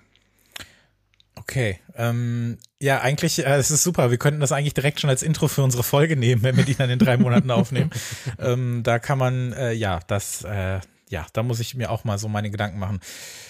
Ja, ähm, ihr wart euch ja, das war nicht interessant, ihr wart euch ja sehr einig. Also es ging ja nicht darum, dass einem was übrig blieb, sondern Anke, du hast ja sofort gesagt, Segen, wenn man es gut benutzt, äh, dann kann das ja was Gutes sein und man muss es ja auch erstmal mit äh, Gedanken füttern. So ein bisschen als Gegenargument für das, was Dirk gesagt hat, ähm, dass da ja so der eigene künstlerische Ausdruck fehlt. Und äh, Dirk, du siehst das ja auch eher, ähm, ja, du blickst da eher negativer in die Zukunft und sagst, ähm, es wird äh, ja auf, aus äh, kommerziellen Gründen dann eher nur versucht, günstiger Musik zu machen, wie es ja teilweise ja auch schon äh, gemacht wird mit diesen ganzen Klimper-Klimper äh, Spotify-MusikerInnen. Äh, ähm, ja, Albert, was ist so dein Eindruck jetzt gewesen von den Argumentationen? Ähm, man denkt ja bei künstlicher Intelligenz und Musik dran, dass irgendein Mensch den Auftrag erteilt, mach doch mal einen Song, der wie die Beatles klingt. Und dann hören sich die Leute den Song und sagen, ha, lustig. Ja, wie wir heute ja gelernt haben von den Beatles ja auch selber. genau. Und ähm, ich bin in dem Fall voll bei Anke, weil es gibt ja auch schon Beispiele, dass ähm, MusikerInnen künstliche Intelligenz einsetzen, Holly Herndon zum Beispiel oder Actress. Und da ist es genau der Fall. Da kommt es darauf an, was stecken die rein und, und, es kommt was Gutes dabei raus und kein äh, Pseudo-Beatles-Song. Mhm. Oh, ich bin echt hin und her gerissen, weil ich finde beides, also ja, ich finde zum einen dieses, ja, es ist auch wichtig, also ne, was was reingesteckt wird, um äh, zu bestimmen, was dann am Ende wieder rauskommt, auf eine Art. Auf der anderen Seite finde ich Dirks Argument auch ähm, eigentlich sehr treffend, dass es dazu benutzt wird, um einfach äh, zu sparen und äh, ja die Musik so ein bisschen zu entwerten. Hm, ich finde es schwierig, aber hm, eigentlich hast du Albert dann fast gerade schon ein bisschen geholfen mit deiner Argumentation. Ich würde es auch sagen. Ähm, ah, Nee, ehrlich gesagt, ich würde ich würd den Punkt dir geben. Ich müsste sonst so meine Hostkarte spielen einfach und sagen, dass ich dich am Ende überstimmen kann. Aber ähm, nee, nee, ich, ich finde, ich habe mich, ich habe mir das überlegt, Dirk verdient den Ach, sehr Punkt gut, natürlich. natürlich. äh, okay, 2-1 für Dirk. Ähm, ihr habt beide jetzt jede Menge äh, Druck auf dem Kessel, denn Dirk, du kannst mit der nächsten Frage die Sendung für dich entscheiden, um damit deine Aufholjagd äh, zu vergolden. Anke, du kannst äh, die Sendung in die letzte Frage retten mit der nächsten äh, Frage. Äh, ja, bin ich mal sehr gespannt. Ähm, das schlägt überhaupt nicht in die gleiche Kerbe. Welche Musik beim Sex? Lieber Polka oder Noise? Noise. Äh, ja, Anke war ein Ticken schneller. Du darfst anfangen. Ähm, ja, das Argument für Noise ist halt, dass man sich in Noise ganz anders reinfallen lassen kann. Und wenn man äh, so eine, es gibt ja Neues und Neues und wenn man so, ein, so einen Klangteppich hat, dann muss das ja auch nicht nur so stumpf so utz, utz, also ne, dass das einen so antreibt rhythmisch oder so. Ich finde, das ist eine Musik, die mehr Atmosphäre erzeugt als Polka. Du hättest noch äh, sieben Sekunden? Ähm, und das ist halt auch nicht, ähm, da hat man nicht so das, ähm, die Gefahr von kultureller Aneignung. Dirk, du, ja. du möchtest gerne Polka hören. Sehr lustig, dass ich jetzt für Polka beim Sex argumentieren muss. Also das ja, ist doch gelohnt, also Das ist die Höchststrafe heute, wirklich. Also ja, okay. Also was natürlich ganz toll ist, wenn man Polka hört beim, beim Sex, ist, dass man sich da eben überhaupt nicht reinfallen lassen kann, sondern einem, einer gewissen Struktur folgt ne, und einem gewissen Rhythmus. Äh, den man ja braucht, äh, wenn man sich lieb hat. Äh, und insofern ähm, muss ich es unbedingt mal ausprobieren. Das ist, ist äh, zweifelsohne sehr reizvoll. Also jetzt bin ich gerade gestorben innerlich. Ja, okay. ja ich finde halt wirklich dieses Hintergrundargument halt ein Ding, ne? Also, ähm, dass man halt dass sich, obwohl Noise natürlich qua Definition laut ist, finde ich, kann man das schon auch so einsetzen, dass das quasi Teil eines Raums oder auch einer Begegnung dann werden kann. Das sieht man ja ähm, auch in manchen Clubs. Ja, ähm, Begegnung ermöglicht ja auch der Polka-Rhythmus, äh, vor allem wenn man sich eben einigt auf diesen gemeinsamen Rhythmus. Das finde ich ja dann wichtig, dass man zusammenkommt bei der Liebe. das, ist, das ist schön, ja. Wichtig ist, dass man sich, ja, also dass man sich einig wird, ist, glaube ich, sehr wichtig. Also hier, äh, ne, Consent ist sowieso das Wichtigste. Ich glaube, das gilt dann auch für, für die Hintergrundbeschreibung. Ja, ähm, Vielleicht ist die Frage nicht ganz aufgegangen. Vielleicht, ich hätte nicht gedacht, dass man Neues doch so positiv äh, damit hineinnimmt. Ähm, wobei ich ja sagen muss, dass ich dann äh, eigentlich Dirks letztes Argument eigentlich ganz schön fand. Also wenn man sich, also wenn man eine Person gefunden hat, also wenn beide der Meinung sind, du, du triffst einen Menschen, der genauso wie du der Meinung ist, man sollte unbedingt Polka beim Sex hören. Also ich glaube, äh, tief, also inniger kann ja eine Beziehung gar nicht sein. Also wenn du da einen gemeinsamen Nenner gefunden hast, der, äh, der doch so abseitig erscheint, dann weißt du doch, dass die Liebe deines Lebens äh, unter, auf dir, in dir oder neben dir liegt. Also das äh, kann ja eigentlich nur positiv sein. Aber ja, Albert. Ich, ich tue mir ein bisschen schwer bei der Argumentation für Noise, weil Noise ist ja laut Definition äh, keine Musik, die irgendwie Dynamik hat. Also das ist ja schon Krach von vorne bis hinten. Jetzt kann man sagen, dann drehe ich es halt ein bisschen leiser, aber ich gehe davon aus, dass das halt dann auch auf einer Wahnsinnslautstärke gespielt wird. Und ähm, da hätte ich leichte Präferenzen für das äh, Polka-Thema. Hm. Ja, aber ich finde, ähm, ich, ich, ich würde auf jeden Fall Anke den Punkt geben. Also natürlich wird es dadurch nochmal spannend, aber in dem Fall, ich muss sagen, also äh, wenn es jetzt rein nach der Argumentation geht, äh, Dirk hat dann natürlich in, äh, in seiner ersten Argumentation im Prinzip das gespiegelt und ins Gegenteil verkehrt, was Anke vorher gesagt hat. Und ich finde deshalb rein von der Argumentation her würde sie hier für mich den Punkt bekommen. Und wir gehen in die letzte Frage. Ja, ja, ich will jetzt einfach diese Spannung auch haben. Ähm, mit der schlimmsten Frage des Abends auf jeden Fall. Ähm, wer soll die nächste deutsche Nationalhymne schreiben? Scooter oder Helene Fischer? Scooter. Das war Dirk jetzt. Du darfst anfangen. Also, da bin ich mir jetzt ziemlich sicher, dass es wenige Bands gibt, die äh, dieses stumpfe, trampelnde, gröhlende, äh, auch bisschen blöde, äh, musikalisch besser verkörpern als Scooter. Weil auch diese, diese Pseudo-Ironie, die ich da immer so raushöre, und die Scooter ja so populär machen, dann auch in, in ja. anderen Kreisen. Anke? Also ich finde, wenn man sich schon mal anguckt, welche Menschen jetzt Helene Fischer schon vereint, dann sieht man, dass sie quasi die Kraft hat, ein ganzes Volk zu vereinen. Ja, sie ist ja auch kommt ursprünglich aus äh, Russland, ist natürlich gerade im Moment nicht so einfach, aber es zeigt eben auch, dass sie wirklich, ähm, dass in ihr drin steckt, dass sie Dinge vereinen und zusammenbringen kann, die auf den ersten Blick vielleicht auch gar nicht zusammengehören, aber sie verkörpert das eben und ähm, ich meine, sie hat das Münchner Olympiastadion okay. schon. Okay. Ja, äh, Dirk. Also auf jeden Fall ist Helene Fischer aber nicht so laut und äh, stumpf wie der Deutsche, von dem ja eben äh, Scooter äh, berichten in ihren wunderschönen Songs. Also ich finde, eine deutsche Nationalhymne von Scooter, das äh, würde uns gut stehen. Okay. Wäre danke. ja aber auch mal eine Gelegenheit, um dieses deutsche stumpfe Bild ein bisschen zu modernisieren, dass man mal ein bisschen weicher wird, dass die Männlichkeit vielleicht nicht mehr so ganz so toxisch ist. Das wäre für mich dann wieder ein Argument für Helene Fischer. Okay, das war das letzte Argument des Abends. ähm, Albert, du, ich weiß, dein Herz schlägt für beide, also nicht nur für beide Kandidatinnen hier, sondern auch für Scooter und Helene Fischer. Äh, du hast beide mal live gesehen, oder? Nee, so, nur okay. Helene Fischer, okay. Scooter nicht. Aber ich kann mir gut vorstellen, wie so ein Scooter-Konzert. Ja. Ich, äh, ja, ich finde es äh, aber ganz lustig, dass ähm, ihr euch dann so ein bisschen darauf geeinigt habt, dass äh, Helene Fischer nicht so ganz im Stumpfsinn äh, verortet wird, äh, sondern dass äh, Scooter das so sehr überstrahlt, dass Helene Fischer hier schon fast so als sophisticated choice äh, so dargestellt wird. Ähm, ja, ihr habt für beides gute Argumente gebracht. Albert, sag mal, was, was, wo, wo würdest du tendieren? Ich weiß nicht, ob ich, ähm, ob es daran liegt, dass ich mir, wenn ich die Wahl hätte zwischen den beiden, dass mir Helene Fischer immer noch ein bisschen lieber wäre als äh, Scooter. Und da haben mich eigentlich die Helene Fischer Argumente mehr überzeugt. Mhm. Ich fand äh, Dirks äh, Connection von, von Scooter zum, äh, zum gemeinen Deutschen fand ich eigentlich ganz treffend.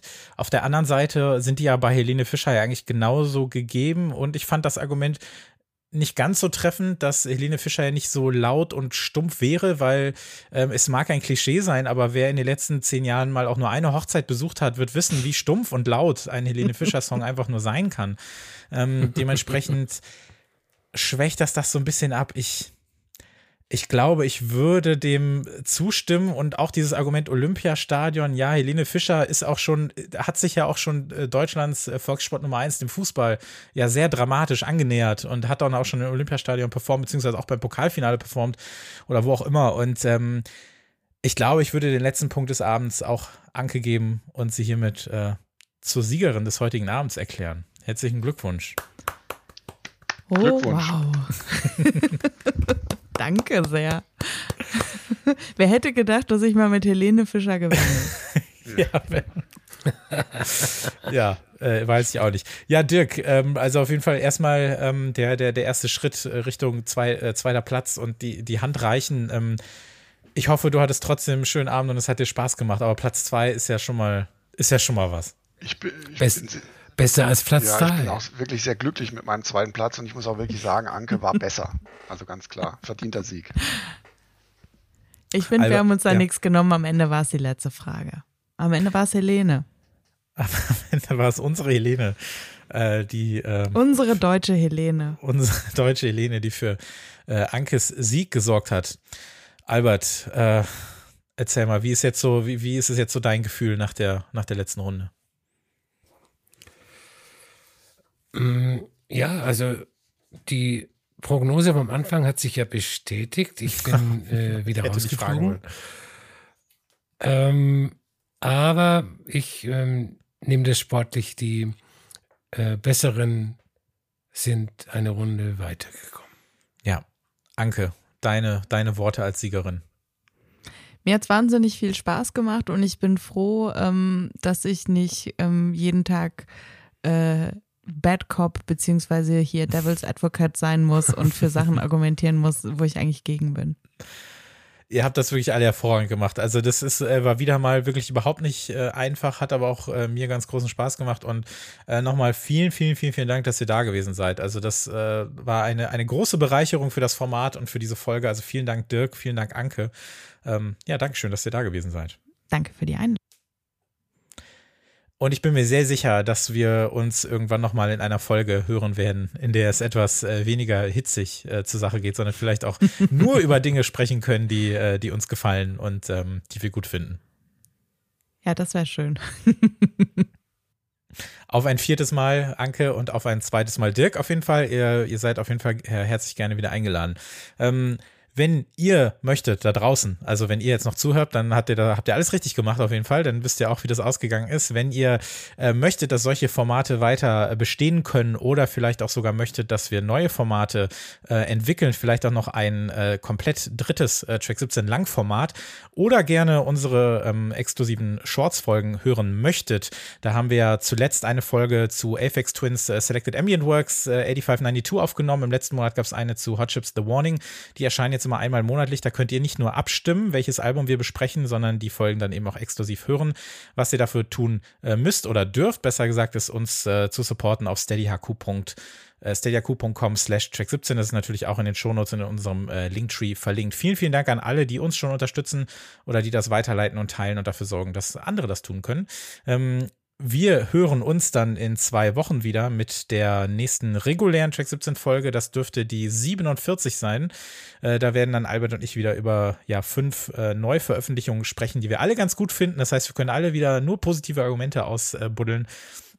Und äh, dann noch zwölf weitere Musikempfehlungen äh, im äh, Kleinen. Äh, da freue ich mich dann auch wieder sehr drauf. Alles, was ihr zu äh, Anke und Dirk noch wissen müsst, wo ihr sie hören könnt, das ist wie gesagt in den Shownotes verlinkt, auch äh, wo ihr ihnen äh, folgen könnt. Und ja, vielen, vielen Dank, Albert. Sehr gerne. Vielen, vielen Dank an äh, Dirk und Anke. War mir eine Freude. Mir auch. Danke für die Dankeschön Einladung. fürs Zuhören und bis zum nächsten Mal. Tschüss. Tschüss. Tschüss.